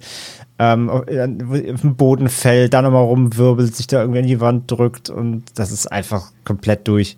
Ist komplett durch die Szene, aber halt, wie du sagst, ist halt schauspielerisch auf einem ganz anderen Stern irgendwie. Ähm, weil das sieht halt so super banal und abgefahren aus, nach dem Motto, Regisseur ruft einfach, mach mal, sei mal komplett wild irgendwie. Aber das, äh, da steckt richtig was hinter halt, ne? Also das ist ja so unfassbar körperlich. Also es ist ja alles vereint, was Schauspiel irgendwie bieten muss. Ähm, äh, weiß ich, wie, will ich wissen, wie oft die Szene gedreht haben, bis sie so saß irgendwie. Ähm, Einmal. Ja, also im, im, im besten Fall ja. Also weil sie einfach wirklich, mach mal und dann läuft es halt, aber glaube ich nicht. Kann, kann ich mir nicht vorstellen. Ähm, also weil, wenn sie es mehrfach ja spielen musste, ist es halt noch krasser einfach, weil man das, das zu reproduzieren, weil man stellt sich vor, okay, once in a lifetime machst du das vielleicht. Ja, ja, ja das weiß ich halt als einfach, das weiß ich tatsächlich einfach nicht, aber ähm, also wenn, wenn äh, Jurowski einfach gesagt hat, mach und dann war einmal ausrasten und gut, dann okay und trotzdem noch super, aber wenn das wenn ihm es nicht gepasst hat und ihr musstet sowas öfter machen und bis es dann wirklich so war, wie er es wollte, dann noch mal krasser Respekt so. Aber ja, die Szene ist wirklich total durch und ähm, das ist ja auch immer dieser auch wieder der Punkt, wo du dann sagen könntest, um dann auch wieder auf diese ähm, die Frage zurückzukommen, Tentakelwesen, ist das echt? Ist das jetzt irgendwie ein Hirngespinst? Ist das nur eine Metapher? Ist das, äh, ist das surreal? Ist das was auch immer? Ähm, du kannst natürlich hier die, die Connection herstellen, quasi die Geburt des Tentakelmonsters, wenn, die, wenn das Tentakelmonster das Fremdgehen und die, die Flucht aus der Ehe raus implizieren soll, ist vielleicht die Fehlgeburt quasi der ausschlaggebende Punkt dafür, dass die Ehe zum Scheitern verurteilt war, weil sie ab dem Punkt irgendwie mit dieser Ehe abgeschlossen hat, weil sie das nicht mehr konnte, irgendwie noch darin sich zu befinden. Das könnte man. Oder weil sie was Höheres gefunden hat. Weil jetzt kommen wir, haben wir ja noch das, das äh, neue Thema, was hier aufgemacht wird. Jetzt haben wir auch noch die Religion, die hier mit reinkommt, weil wer genau ja, aufpasst. Weil alles andere, weil alles andere reicht ja noch nicht. Weil, wenn man genau aufpasst, sieht sie halt schon im U-Bahn-Tunnel auch äh, diese, diese Jesus-Skulptur dort, die sie da auch so äh, krass anstrahlt, so sehnsüchtig flüchtig. Und ähm, sie sagt ja dann irgendwie, was sagt sie noch, als sie das erklärt? Ähm, ich weiß jetzt nicht mehr, ich habe jetzt nur die deutsche Übersetzung rausgesucht. Was ich dort missbraucht habe, war Schwester Faith und sie sagt ja dann auch noch irgendwie was von der mit der göttlichen Schöpfung und so weiter. Und, und das ist ja auch noch dieses Haus in der Sebastianstraße und Sebastian ist ja auch noch ein Heiliger aus der römischen Zeit und so weiter und so fort. Wollen wir gar nicht, ich habe auch keine Ahnung von, muss ich an der Stelle sagen. Ähm, aber das äh, hat ja jetzt diesen religiösen Aspekt da halt auch noch so mit drin, auf den können wir gerne später auch nochmal eingehen. Aber ich glaube einfach, dass sie da eben auch noch was Höheres gefunden hat. Weil ich meine, man darf ja auch nicht vergessen, also wir haben ja schon erwähnt, dass, äh, dass äh, gleich, oder erzählt haben wir es ja schon, Anna ja auch Sex mit dieser denn schon ausgewachsenen Tentakelkreatur hat. Mhm. Aber es ist ja, wenn man so will, inzestiziös. Also es ist ja Inzest, weil sie hat es ja selber geboren. Und ähm, mhm. das, äh, ja, ist schwierig. Es ist maximal Pascal. schwierig nachzuvollziehen, was einem hier gesagt werden soll. Finde ich zumindest. Also kann auch sein, dass man irgendwie, dass manche Menschen da sitzen und irgendwie, ja, direkt sich alles quasi wie ein perfektes Puzzle ineinander also setzt. Es ist ja, Bei also mir war es nicht kurz, so. kurz, kurz mal unterbrechen, weil ja. ich sonst vergesse. Also, ich glaube, es ist eine Darstellung von Gott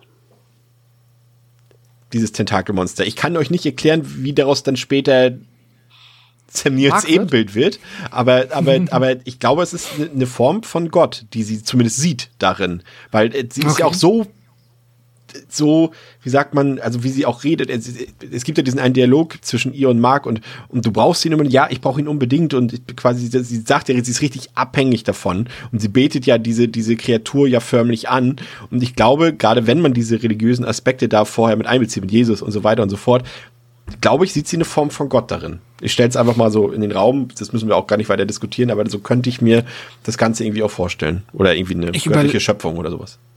Mhm. Ich überlege gerade noch, ähm, was das genaue Zitat war, denn das Thema kam auch ja im, jetzt lass mich nicht lügen, ich glaube zweiten Aufeinandertreffen. Also mittlerweile ist ja in unserer äh, Forterzählung Heinrich schon tot, aber wenn sie das zweite Mal aufeinandertreffen, auch übrigens eine fantastische Szene, wenn also wie Heinrich da halt durch dieses komplett aufgelöst und ich glaube auch irgendwie entweder ja auf Drogen oder betrunken er durch dieses Treppenhaus torkelt.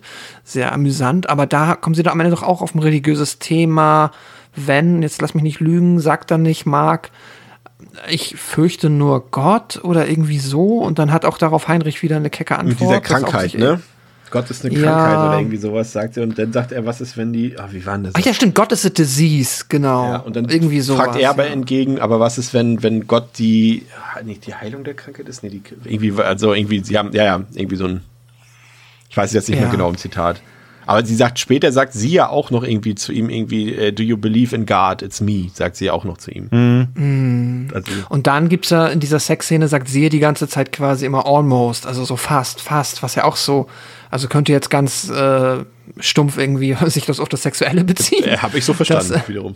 Nee, also das wäre mir ehrlicherweise zu einfach, aber es wäre auch witzig, wenn sie sagt. Also, da war ich mir sogar sicher, dass es auf dem Orgasmus Ja, aber das ist so mechanisch, wie sie das sagt. Also so almost, almost, almost. Ich meine, okay, ist ein Tentakelmonster, ist jetzt eh nicht alltäglich, kann man machen, weiß ich nicht, aber ich hatte auch das. Aber in so einem Film habe ich zu dem Zeitpunkt ein Gefühl, das hat auch irgendeine tiefere Bedeutung. Es kann natürlich auch sein, dass es almost, dass das der Schritt ist zur Verwandlung in den Doppelgänger. Ja. So, oh, ja, ja, ja. Ich krieg Kopfschmerzen, wenn ich drüber rede schon.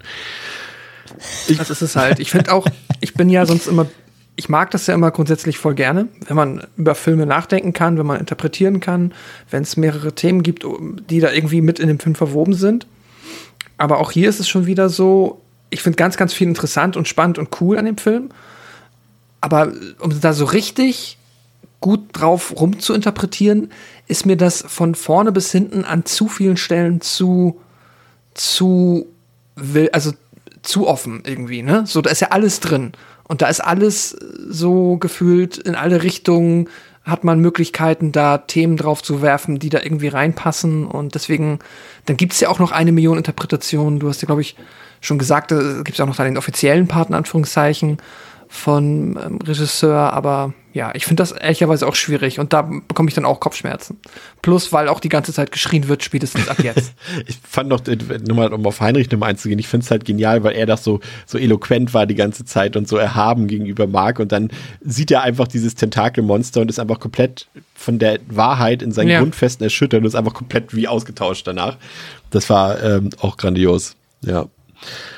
Ähm, da gibt es ja auch noch die Szene mit, mit äh, Mark und Heinrichs Mutter, als nachdem Heinrich ja schon tot ist. Und da ist ja auch wieder dieser, dieser, dieser religiöse Aspekt auch so krass im Vordergrund, aber da muss ich sagen, da habe ich auch nicht so viel Ahnung von. Wie gesagt, ich habe ja später noch eine Erklärung rausgesucht, habe mich noch ein bisschen mit der mit der religiösen Entwicklung Polens Ende der 70er Jahre auseinandergesetzt, weil ich irgendwie dachte, dass man da vielleicht irgendwie einen Ansatz sehen kann. Äh, präsentiere ich euch später noch. Ähm, aber mal was Witziges zwischendurch. Ich fand das witzig in den englischen Subtitles. Also ich habe diese Second Side äh, Blu-ray, also O-Ton und mit englischen Subtitles und dann äh, stand einmal statt Heinrich statt Heimlich da. Das fand ich ganz witzig. ah, ja, aber der Tentakelsex, äh, der, äh, ja, ist auch, bleibt auch nachhaltig in Erinnerung auf jeden Fall. Kompletter Mindfuck, weil ich damit dann auch schon wieder nicht mehr gerechnet habe, obwohl man es irgendwie hätte auch schon fast ein bisschen ahnen können. Aber ja, am Ende ist, äh, wenn man so will, ist ja auch wieder die, das die Tentakelmonster, diese Kreatur hat ja auch wieder diese Tentakeln, sind ja auch Phallus-Symbole, in, wenn man so will, als äh, Metapher. Und äh, habe ich auch gelesen, dass manche sagen, dass dieses Monster eben die Reinkarnation des Kommunismus ist. Habe ich jetzt gesagt. Äh, sucht euch was aus. Aber das Gruseligste am Film sind, ist eh nicht dieses Monster, sondern das sind diese Blicke von Isabelle Adjani, wenn sie so in die Kamera guckt. Das ist absoluter Wahnsinn. Sei es nachher die, die Schlusseinstellung des Films, ne, könnt ihr euch erinnern, wenn die Kamera nochmal so auf ihre Augen und so, aber auch zwischendurch, wie sie immer, auch nach den Streits und wenn, wie ihre Augen fast rausquillen aus dem Gesicht und so weiter, aus den Augenhöhlen. Die macht das so brillant, André. Ja, Ja. Ja, krass. So. nee, klar, auf jeden Fall. Die hat ja auch mal diesen, die hat ja diesen 4D-Blick, ne? Also die guckt dich ja an. Ja. Ähm, das ist ja fast so für das, für das Wandbrechen, obwohl es nicht, glaube ich, nicht, ist es, glaube ich, nicht, ähm, nicht explizit gewollt, aber es kommt halt so rüber. Also es ist wirklich, als ob die dich immer nach so einem, nach so einer Eruption, ähm, irgendeiner sehr intensiven, erstmal anguckt und auch so dich mal kurz abfragt, wie hast du das jetzt verarbeitet. Also, das ist echt krass, ja, ja. Ihr, ihr, ihr Blick ist immer richtig, richtig, äh, der, der guckt, also der ist richtig durchdringend. So, der guckt dir in die Seele Ja. gefühlt irgendwie. ich fand es halt auch interessant. Ähm, ich hatte sie nicht so in Erinnerung. Also ich hatte, hatte vor einem halben Jahr oder so äh, La Reine Margot geguckt. Das ist ja so ein Historienfilm, wo sie auch eine Hauptrolle hat. Da hat sie auch gut gespielt. Und diesen Film äh, mit Christopher Lambert, Subway, habe ich mal vor ein paar Jahren gesehen. Und ich hatte so immer sie so ver verortet in, ja, sie ist so eine gute Schauspielerin, aber dass sie tatsächlich hauptsächlich aufgrund ihres Aussehens gecastet wurde, hatte ich immer so, so in Erinnerung. Aber deswegen hat mich das doch jetzt so extrem umgehauen, dass sie halt auch wirklich einfach so eine krasse Schauspielerin ist. Schon echt ähm, sehr beeindruckend, ja. Ich find's, ähm, also ich glaube, den intensivsten Moment. Und ich fand, das ist auch tatsächlich die eine Szene, wo ich ähm, das Gefühl hatte, dass es hier absichtlich die vierte Wand durchbrochen wird, ist halt der Blick direkt in die Kamera ähm, der Ballettszene. Wenn sie ähm, halt dieses eine Mädchen da quasi, ja, fährt, ja, zerstört Ja. oder so und dann dreht sie sich einmal halt ganz langsam in die Kamera und blickt halt dir direkt in die Augen. Ähm, und das ergibt auch, weil sonst ist da ja halt auch nichts, wo sie wirklich äh, sinnvoll hingucken könnte. Das ist, war so gefühlt der Ja. eine Moment, wo die vierte Wand durchbrochen wird und sie mir irgendetwas mitteilen möchte. Äh, keine Ahnung, sie ist badass oder sie ist, äh, ja, sehr streng. Keine Ahnung, aber das war, äh, ohne dass ich jetzt wirklich genau ge- verstanden habe, weshalb, fand ich das äh, ja auch sehr intensiv. Marks ehemalige Auftraggeber wollen wieder mit ihm in Kontakt treten, doch er will mit der, dieser ganzen Angelegenheit nichts mehr zu tun haben. Das Problem dabei ist, die Leute wissen von Annas und von seinen Taten Bescheid und wollen Anna nun auch festnehmen. Doch mit einem Ablenkungsmanöver kann Mark ähm, seiner Frau zur Flucht verhelfen, wird dabei aber selbst verletzt und muss auch selber flüchten. Und Anna folgt ihm dann und mit ihr im Gepäck natürlich die seltsame Kreatur, die sich aber nun als Marks Doppelgänger entpuppt, nur ebenfalls mit einer anderen Augenfarbe, natürlich grün. Und äh, Mark will dann seinen Doppelgänger erschießen, wird dabei aber ebenso wie Anna von den Kugeln der herannahenden Polizei in einem Treppenhaus niedergestreckt und Anna stirbt dann auf Mark liegend, also sie erschießt sich quasi, während sie auf ihm liegt und äh, er selbst äh, springt dann durchs Treppenhaus in den Tod und sein mysteriöser Doppelgänger kann dagegen fliehen und das tut er natürlich straight zur Wohnung, in der sich Helen befindet äh, oder Helene befindet. Äh, Helen heißt sie eigentlich, ne? Habe ich sie von immer Helene genannt die ganze Zeit? Ja, du bist halt einfach so großer Fischer-Fan. Es war klar, dass das jetzt kommt. Ich ahnt es. Ähm, ja, Helen, glaube ich, war es aber im O-Ton. Ähm, und äh, die dort gerade noch auf Bob aufpasst und ähm, dieser fordert sie dann auch auf, nachdem es an der Tür geläutet hat, diese auf keinen Fall zu öffnen, doch er wird ignoriert, äh, woraufhin Bob ins Badezimmer flieht und dann, wir hatten es eingangs erzählt, die Klammer wird geschlossen, er dann mit dem Gesicht in die Badewanne eintaucht und durch die Tür, durch diese so eine Milchglastür im Badezimmer sehen wir dann schon Marks äh, Präsenz dort, beziehungsweise die seines Doppelgängers. Und Helen sieht ihn dann an und ähm, ihre Augen leuchten eben so grün wie jene von Marks Doppelgänger. Und dann sehen, hören wir noch im Hintergrund, wie Dinge explodieren und Alarm losgeht und so weiter. Und ähm, ja, ich muss sagen, das war für mich noch so dieser ganze Schlusspart, ja, ich weiß nicht, ob der Film da so konsequent seinen Weg gegangen ist. Ich fand diese ganze Actionsequenz zum Beispiel, weil wir sehen ja erst, äh, dass ähm, ähm, dieser Polizeieinsatz dort ähm, am Oberharter Weg, wo der Detektiv Zimmermann ja seine Wohnung hatte dort in Grunewald. Und da kommt es jetzt auch zu so einer kurzen Actionsequenz mit Schießereien und so Explosionen, die so gar nicht in den Film reingepasst haben für mich irgendwie. Das waren auch wieder für mich so ein, also eigentlich passen sie schon rein, weil das wieder so Eruptionen, hat's äh, André, glaube ich, vorhin genannt, diese so, so Impulsionen von mir aus. Ähm, überall, wo die beiden auftauchen, Mark und Anna, geht alles im Bruch. Also dieses, dieses, sie sind nicht nur selbstzerstörerisch, sondern sie sind auch zerstörerisch. Und das ist immer das, was, was ich darin so ein bisschen erkannt habe, aber weiß ich nicht. Aber irgendwie rein cineastisch fand ich es auch ein bisschen deplatziert, André. Ich weiß nicht. Also das hat nicht in dieses Drama reingepasst, diese, diese Explosionen und Schießereien und so. Weiß ich nicht. Das ganze Ja, Ende. in, Dra in Drama passt auch kein Tentakelmonster rein, aber das ist halt der Film, ne? Also, ähm, nee, ist halt genau wie du sagst. Es ist, es ist wieder die Überhöhung ihrer Destruktivität. Es ist, ähm, dass eben die Selbstzerstörung ähm, so Ausmaße angenommen hat, dass es eben längst um sich greift und äh, alles mit sich zieht. Also ihr, ihr, ihr anfänglicher Streit ist, äh, ist Beziehungsstreit ist so eskaliert, dass ähm, ja mittlerweile alles um sie rum zu Bruch geht und das wird eben hier jetzt dann wieder in irgendwelchen ähm, ja wirklich schon Action-Passagen jetzt hier äh, eingeleitet, äh, in dem irgendwie alles in die Luft fliegt und wie gesagt, für mich ist es immer auch dieser wieder hier dieser dieser verkörperte ähm, die verkörperte Eruption, wie du schon gesagt hast, ich finde das Wort passt für den Film halt so super und vor allem zu solchen Einzelsequenzen, ähm, bei denen das halt wieder einfach ausbricht so und ähm, das Ganze als verstärkender Multiplikator halt dienen soll. Ähm, klar, sie sind wieder super atonal, aber das macht der Film ja ständig quasi. Ja. Also der Film überrascht dich ja wirklich äh, immer wieder mit Dingen, die, wo du jetzt denkst, hey, wie passt denn jetzt das rein? Aber wenn du das Gesamtkonstrukt dir mal anguckst, dann, wie gesagt, dann äh, ist nicht der, der Weg das Ziel, sich hier Einzelszenen rauszusuchen, zu fragen, ob die reinpassen, sondern einfach zu schauen, äh, sich da mitreißen zu lassen, mit diesem ganzen Wirbel irgendwie.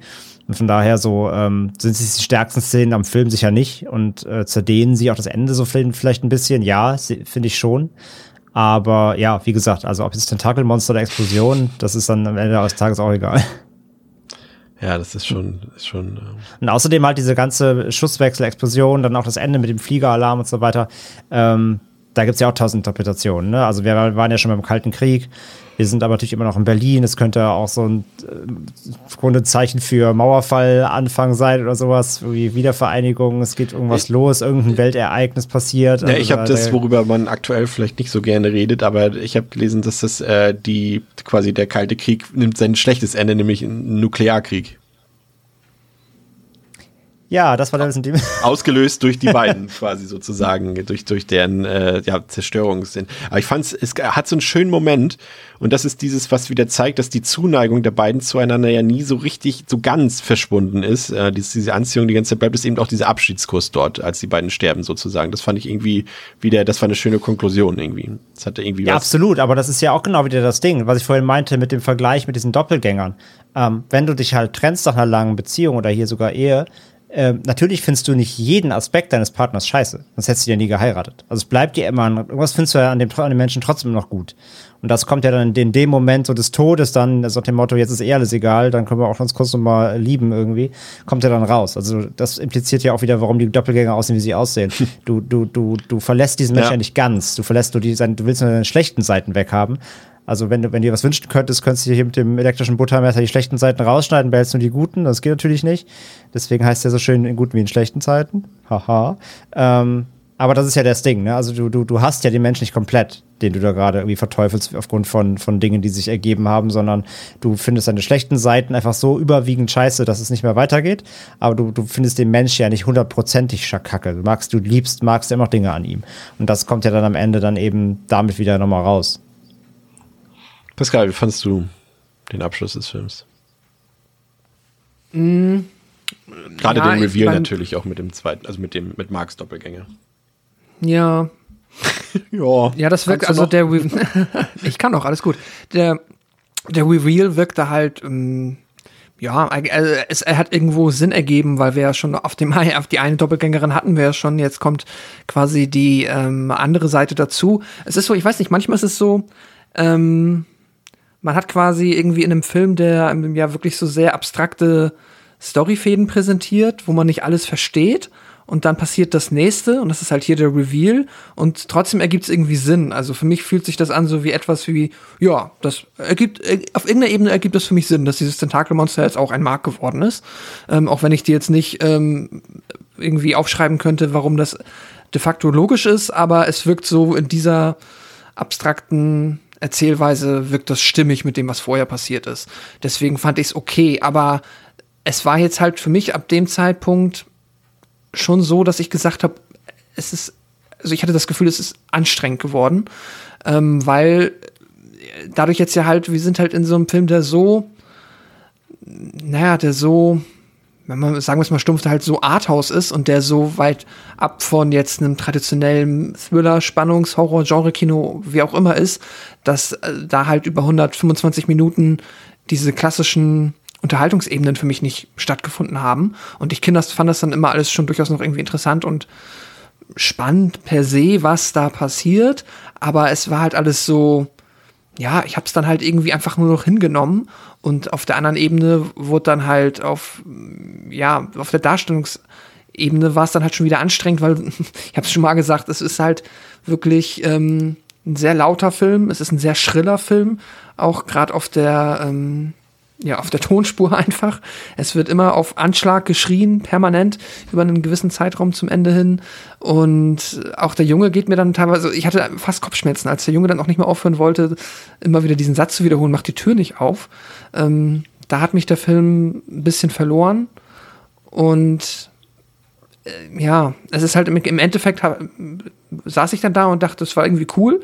Es gab richtig viele Momente im Film, die ich auch klasse fand. Aber ich habe jetzt nicht so am Ende die Erkenntnis oder so das Gefühl, ich habe irgendwas in der Hand. Also ich habe irgendetwas jetzt gelernt oder mitbekommen durch den Film. Es wirkte für mich ein bisschen zu wirr. Also, wenn ihr versteht, was ich ja. meine. Ähm, ich habe ja gesagt, dass ich das äh, mal rausgesucht habe, weil mich einfach dieser, dieser religiöse Kontext irgendwie so ja, ich habe ihn nicht verstanden und ich habe dann mal versucht, irgendwie herauszufinden, ähm, wie dieser da zustande gekommen sein könnte, warum der so prominent dargestellt wird im Film und äh, kam dann, habe erst überlegt, weil ich, ich weiß eben, dass äh, Polen natürlich äh, streng, ja, katholisch ist Polen, genau. Ähm, und dass es auch eine sehr, sehr, sehr, sehr große Rolle spielt im, im Alltag in, in Polen. Aber ich wusste nicht, wie das jetzt zum Beispiel Ende der 70er Jahre ausgesehen hat.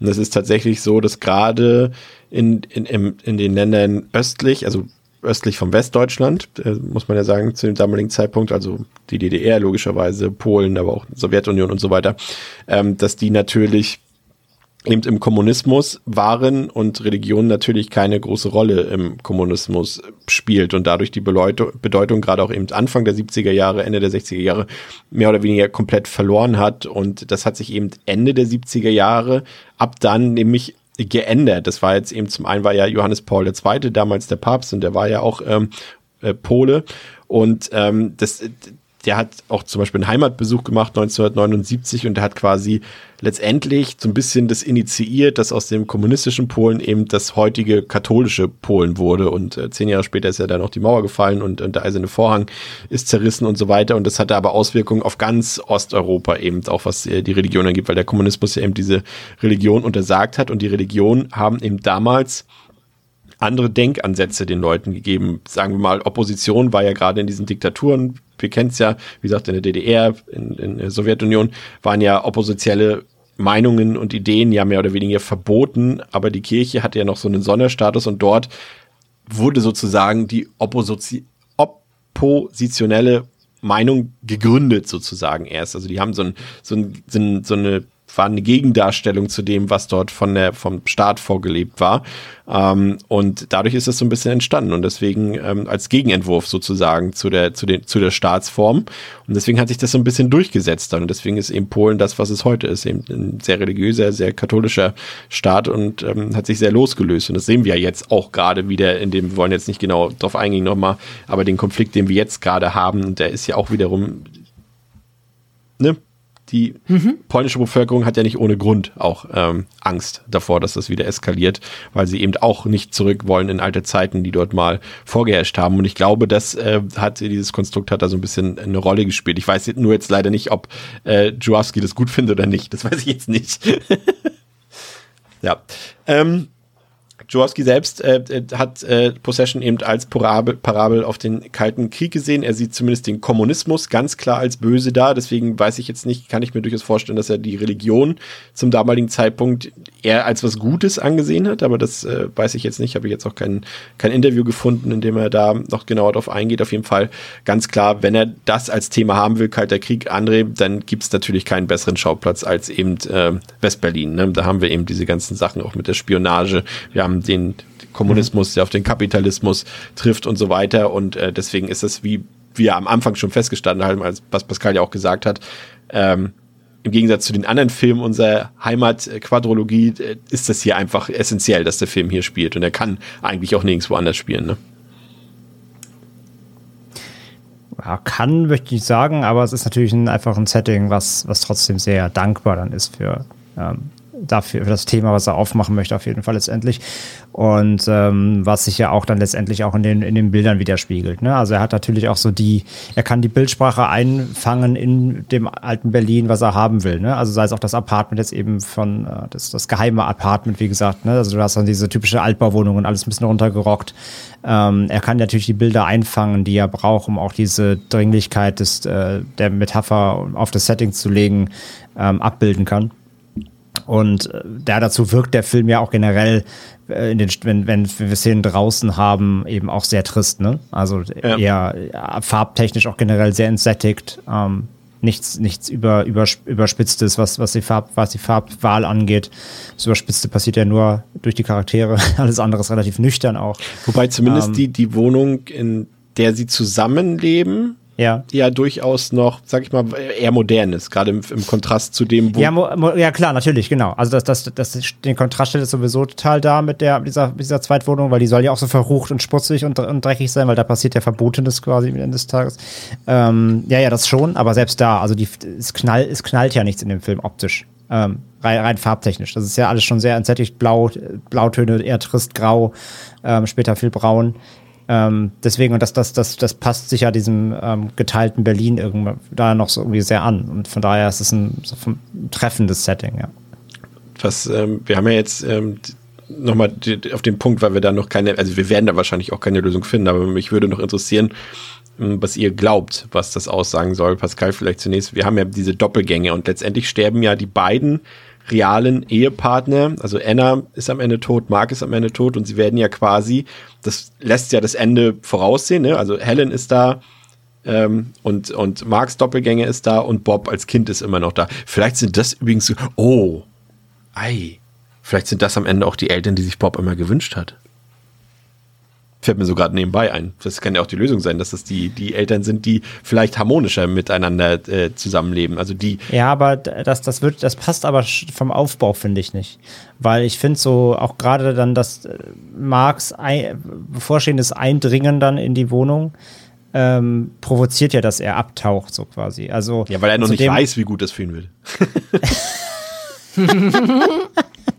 ja gut, dann sind wir wieder bei manipulativen äh, Strukturen, aber äh, auch dann eben mit dem, mit dem Einhergehenden, mit dem Sound, mit den Sirenen, das kündigt ja, wie du sagst, so Apokalypse an. Und ich habe schon das Gefühl, dass das so ein bisschen darauf anspielen soll, dadurch, dass jetzt diese Doppelgänger zueinander finden, passiert noch mehr Schaden eher. Ja, ja, eigentlich. genau, also, das ist ne? es ja auch. Das, also das denke ich auch, dass es genau das aussagen soll. Und Bob ist der Einzige, der weiß, dass es jetzt noch, äh, noch schlimmer wird. Der, der, der zieht sich aus der Affäre, bevor es richtig kacke wird. Weil er sagt sich nämlich auch, okay, lieber habe ich die beiden Elternteile, die sich streiten, aber die haben wenigstens äh, echte Gefühle als diese Doppelgängerfiguren dort, die also auf Perfektion äh, getrimmt sind. Ne? Also das ist ja nun mal, wir haben es ja gesagt, äh, irgendwie Mark ist der, ist ja aus, der, aus dem Tentakelmonster entstanden und da wissen wir, sie hat schon, als er ein Tentakelwesen war, schon mit ihm Sex gehabt. Also er ist quasi der, der perfekte Liebhaber sozusagen, der immer an ihrer Seite ist. Und dann hast du äh, Helen, die eben das Gegenteil von Anna ist sanftmütig und sie ist eben die, Pascal hat es vorhin, glaube ich, gesagt, einfach auch die Hausfrau, die einfach das macht, was Marc sagt. Ähm, aber das ist am Ende auch eben äh, nicht die Lösung, ne, Pascal? Ja, Bob hat, so, jetzt soll ich sagen, Bob hat nämlich, hat das Spiel durchschaut und er hat keine Lust auf, äh, auf manipulative. Bob ähm, ist Gott. Ja, Bob, dreh mal Bob um. Dann kommt auch Bob raus. Schade, nicht Gott. wow. Wenn du Bob umdrehst, erkennst du die wahre Message des Films. Aber wenn man ähm, Dog Nee, aber, aber, aber okay. Bob, Bob, hat, äh, Bob hat nämlich, äh, der hat keine Lust auf abgekadertes Spiel. Der will kein, der will keine Fake, Fake-Eltern, keine Instagram-Eltern, der will, der will echt, echte Emotionen. Und deswegen sagt er, nee, nicht mit mir. Pascal. es ist auch die Frage, ob das auch ähm, Teil dieser Ost-West-Kapitalismus versus Sozialismus Kritik, ähm, ob das irgendwo damit zusammenhängt, im Sinne von, naja, also wir haben, äh, es ist echt, also dass jetzt quasi die Doppelgänger das Sozialistische darstellen, im Sinne von auch das Idealisierte, wie es funktionieren könnte, aber Bob weiß, dass das nicht so ist und deshalb fliegen im Hintergrund schon die Bomben rum. Ähm, es erscheint mir aber auch wieder irgendwie, es fühlt sich für mich, also jede, ich, ich sehe die ganzen Interpretationen, ich lese sie ja auch und wir haben ja auch, du hast ja auch ein paar schon benannt und ihr habt ja auch Ideen. Ich finde immer, das kann man alles, also man kann da immer sagen, ja, das passt. Und wenn der Regisseur sagt, dass es ihm hauptsächlich um den Kalten Krieg geht, dann wird das auch so wahrscheinlich sein. Ich habe ja keinen Grund, ihm da nicht zu glauben. Aber ich finde es trotzdem noch vergleichsweise, alles fühlt sich weit hergeholt an für mich, weil es alles sehr abstrakt ist. Und ich habe deswegen auch für mich selber keine bessere Interpretation, die sich nicht mindestens genauso abstrakt und genauso weit hergeholt anfühlt. Ähm, ich sehe nur irgendwie, also offensichtlich sind da jetzt die idealisierten Versionen der beiden Menschen ähm, jetzt als letzte quasi existent, während halt das Reale gestorben ist. Da kann ich höchstens mir so ein bisschen, ne, so die, die, ähm, wie sagt man, die nicht perfekten Versionen der Menschen mussten sterben, damit die perfekten Version aufeinandertreffen konnten. Vielleicht irgendwie so, aber was mir das jetzt für eine Moral verkaufen soll, also das ist auch so ein bisschen das Ding. Also mir fehlt so ein bisschen auch die klare Moral des Films. Ähm, auch hier wieder, ne? Offensichtlich, äh, wenn es dann wohl nach dem Regisseur geht, dann, dass ähm, dass der ähm, Kommunismus dass der Kommunismus nicht gut ist. Ja, genau. Aber das so richtig daraus zu lesen, dass ich so richtig mit dem Finger drauf zeigen kann, das fällt mir schwer. Deswegen fällt es mir auch schwer, die einzelnen Details zu interpretieren. Der, der funktioniert ja auch ein bisschen, um eine, eine, eine unserer letzten Episoden auszugreifen, gerade auch in seiner Visualität und wie er diese Fragmente so aneinandersetzt, so ein bisschen wie Inferno. Ne? Das funktioniert auch alles so ein bisschen nach dieser Traum- oder Albtraum-Logik, das Ganze. So, mm. so kann man das auch wieder nehmen. Deswegen brauchen wir uns die Frage gar nicht stellen, ob das Tentakelmonster da ist oder nicht. Genauso wie du bei Inferno die Fragen stellen kannst, ob das da ist oder nicht, weil es einfach im Endeffekt für das, was er erzählen will, einfach vollkommen egal ist. Es ist sozusagen subjektiv. Einfach subjektiv sozusagen. Und das ist natürlich immer ein bisschen, es braucht natürlich die Leute. Ich gehöre da prinzipiell auch eher nicht zu. Ähm, ich brauche keine Erklärung, also keine, die mir vom Regisseur gegeben wird.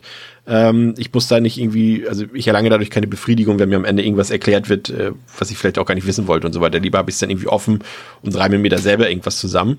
Ähm, aber ja, grün, die Augenfarbe grün, äh, steht übrigens traditionell für Eifersucht. Also grün, die Farbe. Deswegen haben die grüne Augen. Ja. Dein Fazit, André.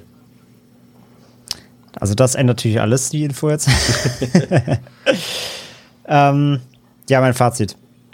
Also ich äh, finde äh, Possession bei jedem Mal immer wieder noch spannender irgendwie und jetzt gerade auch, ich merke richtig, wie das heute nochmal im Großen und Ganzen jetzt hier äh, mit euch drüber zu diskutieren, hatte auch wieder neue Facetten nochmal ähm, reingebracht und ja, ein bisschen andere Sichtweisen nochmal eröffnet. So, ich finde ich finde das einfach ein, ein sehr toller Film, darüber einfach zu sprechen, einfach weil natürlich sehr viel bietet. Ne? Ja. Ähm, aber jetzt mal rein einfach filmisch gesehen, äh, ich finde den Film wirklich wahnsinnig gut. Und zwar wahnsinnig im Sinne von wahnsinnig. ähm, es ist wirklich eine krasse Spirale, die der aufmacht. Der Film hat kaum, äh, kaum Zeit zu atmen irgendwie, weil er halt jetzt sehr, sehr hohes Tempo hat, haben wir auch gesagt. Ähm, er ist sehr unruhig, gewollterweise. Er ist sehr, er ist sehr holprig. Und das meine ich im positiven Sinne. Ne? Er, er verstolpert sich ständig so in, von Szene zu Szene, weil du halt ähm, ja in diesen Sog einer komplett desaströs laufenden Ehe reingezogen wirst und da mitten, äh, ja, mitten im Leben stehst bei den beiden und kriegst halt ungeschönt jede Emotion mit und die aber eben durch den Film ähm, durch die Inszenierung halt immer so mul multiple verstärkt wird, mal 10, mal 20, bis es halt wirklich komplett wahn wahnwitzig wird mit Monstern und äh, Doppelgängern und Explosionen und Schießereien, allem drum und dran. Mhm. Von daher, also wie gesagt, ich bleibe immer noch bei diesem Grundfazit. Es ist echt so, als ob irgendwie ein Lovecraft oder und, und, und Lynch zusammen eine Kooperation gemacht haben und verfilmen wie Szenen einer Ehe oder Kramer versus Kramer oder sowas. Ne? Es ist ja wirklich halt eben so eine typische ähm, desaströse Ehegeschichte, aber eben komplett auf links gedreht. Ähm, und ja, gefällt mir inszenatorisch immer noch super, auch wenn es ein bisschen anstrengend ist, ganz klar, ähm, bewusst gewollt. Die, äh, die Schauspieler sind hervorragend, also gerade durch unsere Leads, ähm, Sam Neill und ähm, Ajani, fantastisch, ähm, beide auf ihre Weisen irgendwie, äh, sehe ich immer wieder gerne. Auch wenn sie natürlich halt komplett overacten bis zum geht nicht mehr, aber das, äh, genau, das waren ja auch die Regieanweisungen. ähm, das ist ja genauso gewollt, genauso wie die Inszenierung. Es soll alles sehr, sehr aufgeregt sein und übertrieben und alles äh, sehr stark verstärkt in allen Emotionen. Und das bringen die beiden hervorragend rüber. Also, das ist wirklich von beiden eine Meisterleistung. Sam Neill hat ja auch mal in Sitges bei einem Interview, als der Film nochmal äh, aufgeführt wurde, da nach 20, nee, 30 Jahren, ähm, hat er ja im Interview gesagt, dass es immer noch einer seiner liebsten Rollen ist überhaupt weil er da einfach freidrehen konnte und für ihn als Schauspieler einfach natürlich eine super spannende Rolle, einfach äh, komplett so mal ähm, sich selbst auf links zu drehen. So, ja. so eine Möglichkeit kriegt man ja auch nicht oft. Und ähm, ja, zählt ihn immer noch wohl in seiner Vita auch zu seinen Lieblingsfilmen, was ich irgendwie sehr, sehr cool finde.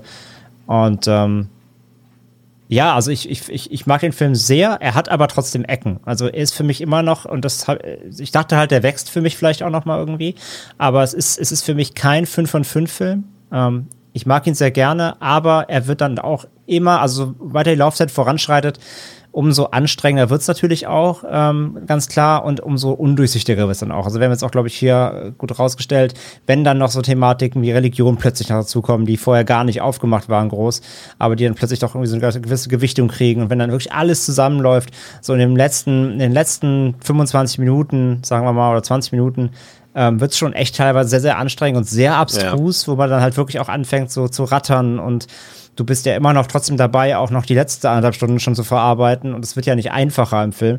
Also so ganz komplett auf hundertprozentiger Ebene hat er mich immer noch nie bekommen. Also es gibt immer noch Szenen, wo ich immer so bin, so, boah, und jetzt bist du echt ein bisschen viel und jetzt übertreibst du doch ein bisschen, das hättest du rauslassen können oder äh, lass mich doch erstmal noch mal kurz verschnaufen, bevor ich jetzt da schon wieder ins nächste reingehe. Ähm, er ist schon extrem verkopft, also so teilweise dann doch so verkopft, dass das Anschauen auch zur Aufgabe wird so. Das muss man dem Film einfach, das muss man so ganz klar sagen.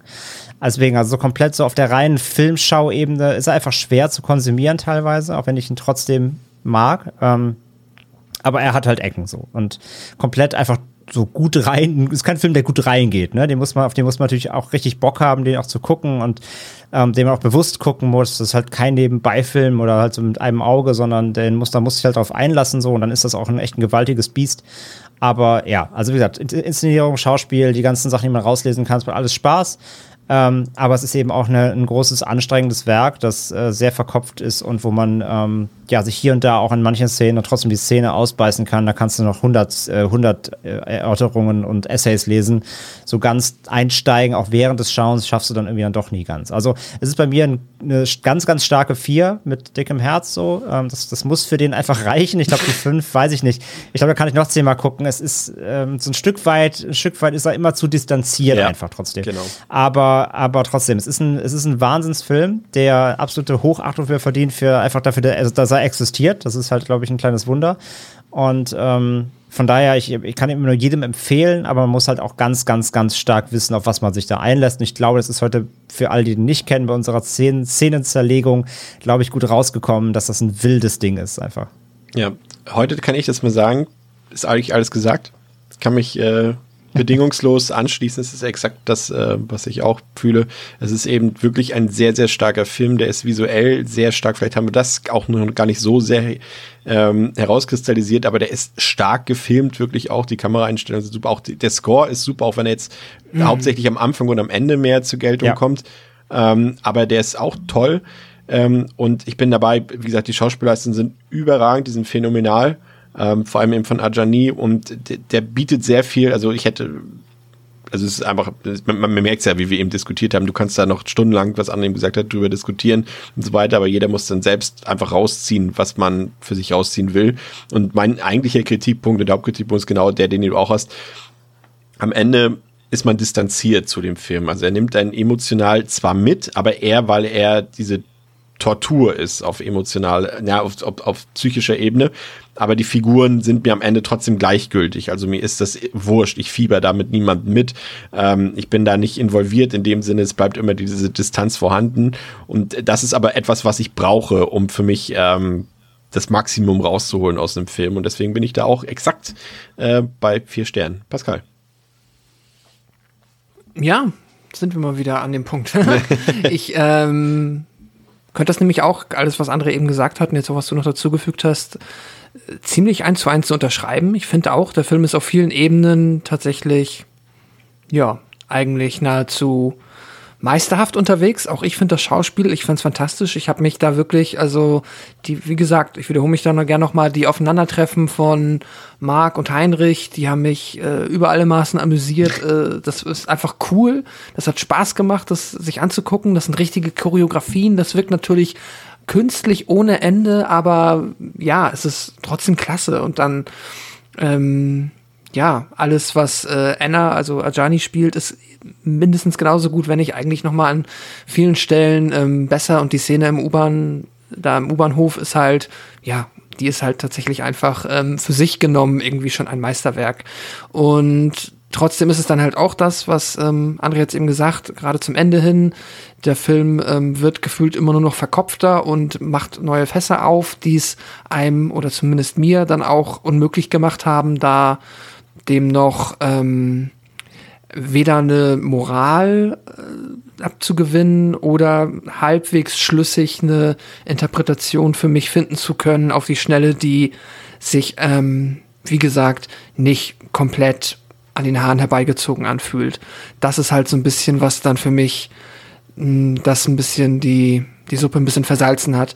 Entsprechend bin ich dann auch bei vier von fünf. Ich finde den Film, ähm, das war super cool, den gesehen zu haben. Das war eine echt ähm, war, war, war eine aufregende Fahrt, aber. Das ist eine Erfahrung, ne? Ja, es ist auf jeden Fall eine, ja. eine intensive Erfahrung, die ich jetzt auch nicht ähm, immer wieder haben muss. Deswegen auch ich denke erstmal, das reicht den, ich lasse den erstmal ganz in Ruhe sacken und dann mal gucken, ob ich da irgendwann später mit einem, mit mehr Erfahrung oder mit mehr Altersweisheit mich noch mal rantrauen will und vielleicht sehe ich dann da noch mehr Dinge drin, aber erstmal reicht's. Trotzdem vier Sterne und ähm, ja, man, wir haben es gesagt, ne? Und ich glaube auch äh, alle, die jetzt bis hierhin gehört haben und den Film noch nicht kennen, die dürften ein ganz gutes, ein ganz gutes Gefühl dafür haben, worauf man sich einlässt und worauf man auch Lust haben muss, wenn man sich auf diesen Film einlassen will. Ja. Haben eine Idee davon. Ja. wenn, da, wenn dann der Doktortitel irgendwann mal steht, ne, dann, dann noch mal, noch mal rein und alles richtig analysieren. Ja, das soll's für heute gewesen sein mit Devils and Demons. In der nächsten Woche feiern wir Geburtstag. Wir noch nicht ganz, wir feiern auch bald äh, unser Fünfjähriges, aber nächste Woche feiern wir erstmal den Geburtstag des Films Nosferatu. Ähm, das wird auch eine sehr spannende Sache und ihr könnt äh, Hausaufgaben erledigen, indem ihr euch den Film vorher anseht, denn ähm, der ist gerade gestern äh, oder wenn ihr die Episode hört, vorgestern ähm, bei Arte reingekommen in die Mediathek und äh, der ist dort für drei Monate, glaube ich, guckbar, gratis. Also könnt ihr euch den anschauen und dann seid ihr schon bestens vorbereitet auf nächste Woche. Vielen Dank, dass ihr zugehört habt ähm, und dass ihr dabei wart bei uns. Bis zur nächsten Woche mit Devils and Demons, mit Pascal, mit André und mit mir, mit Chris. Ciao. Tschüss. Ciao, ciao.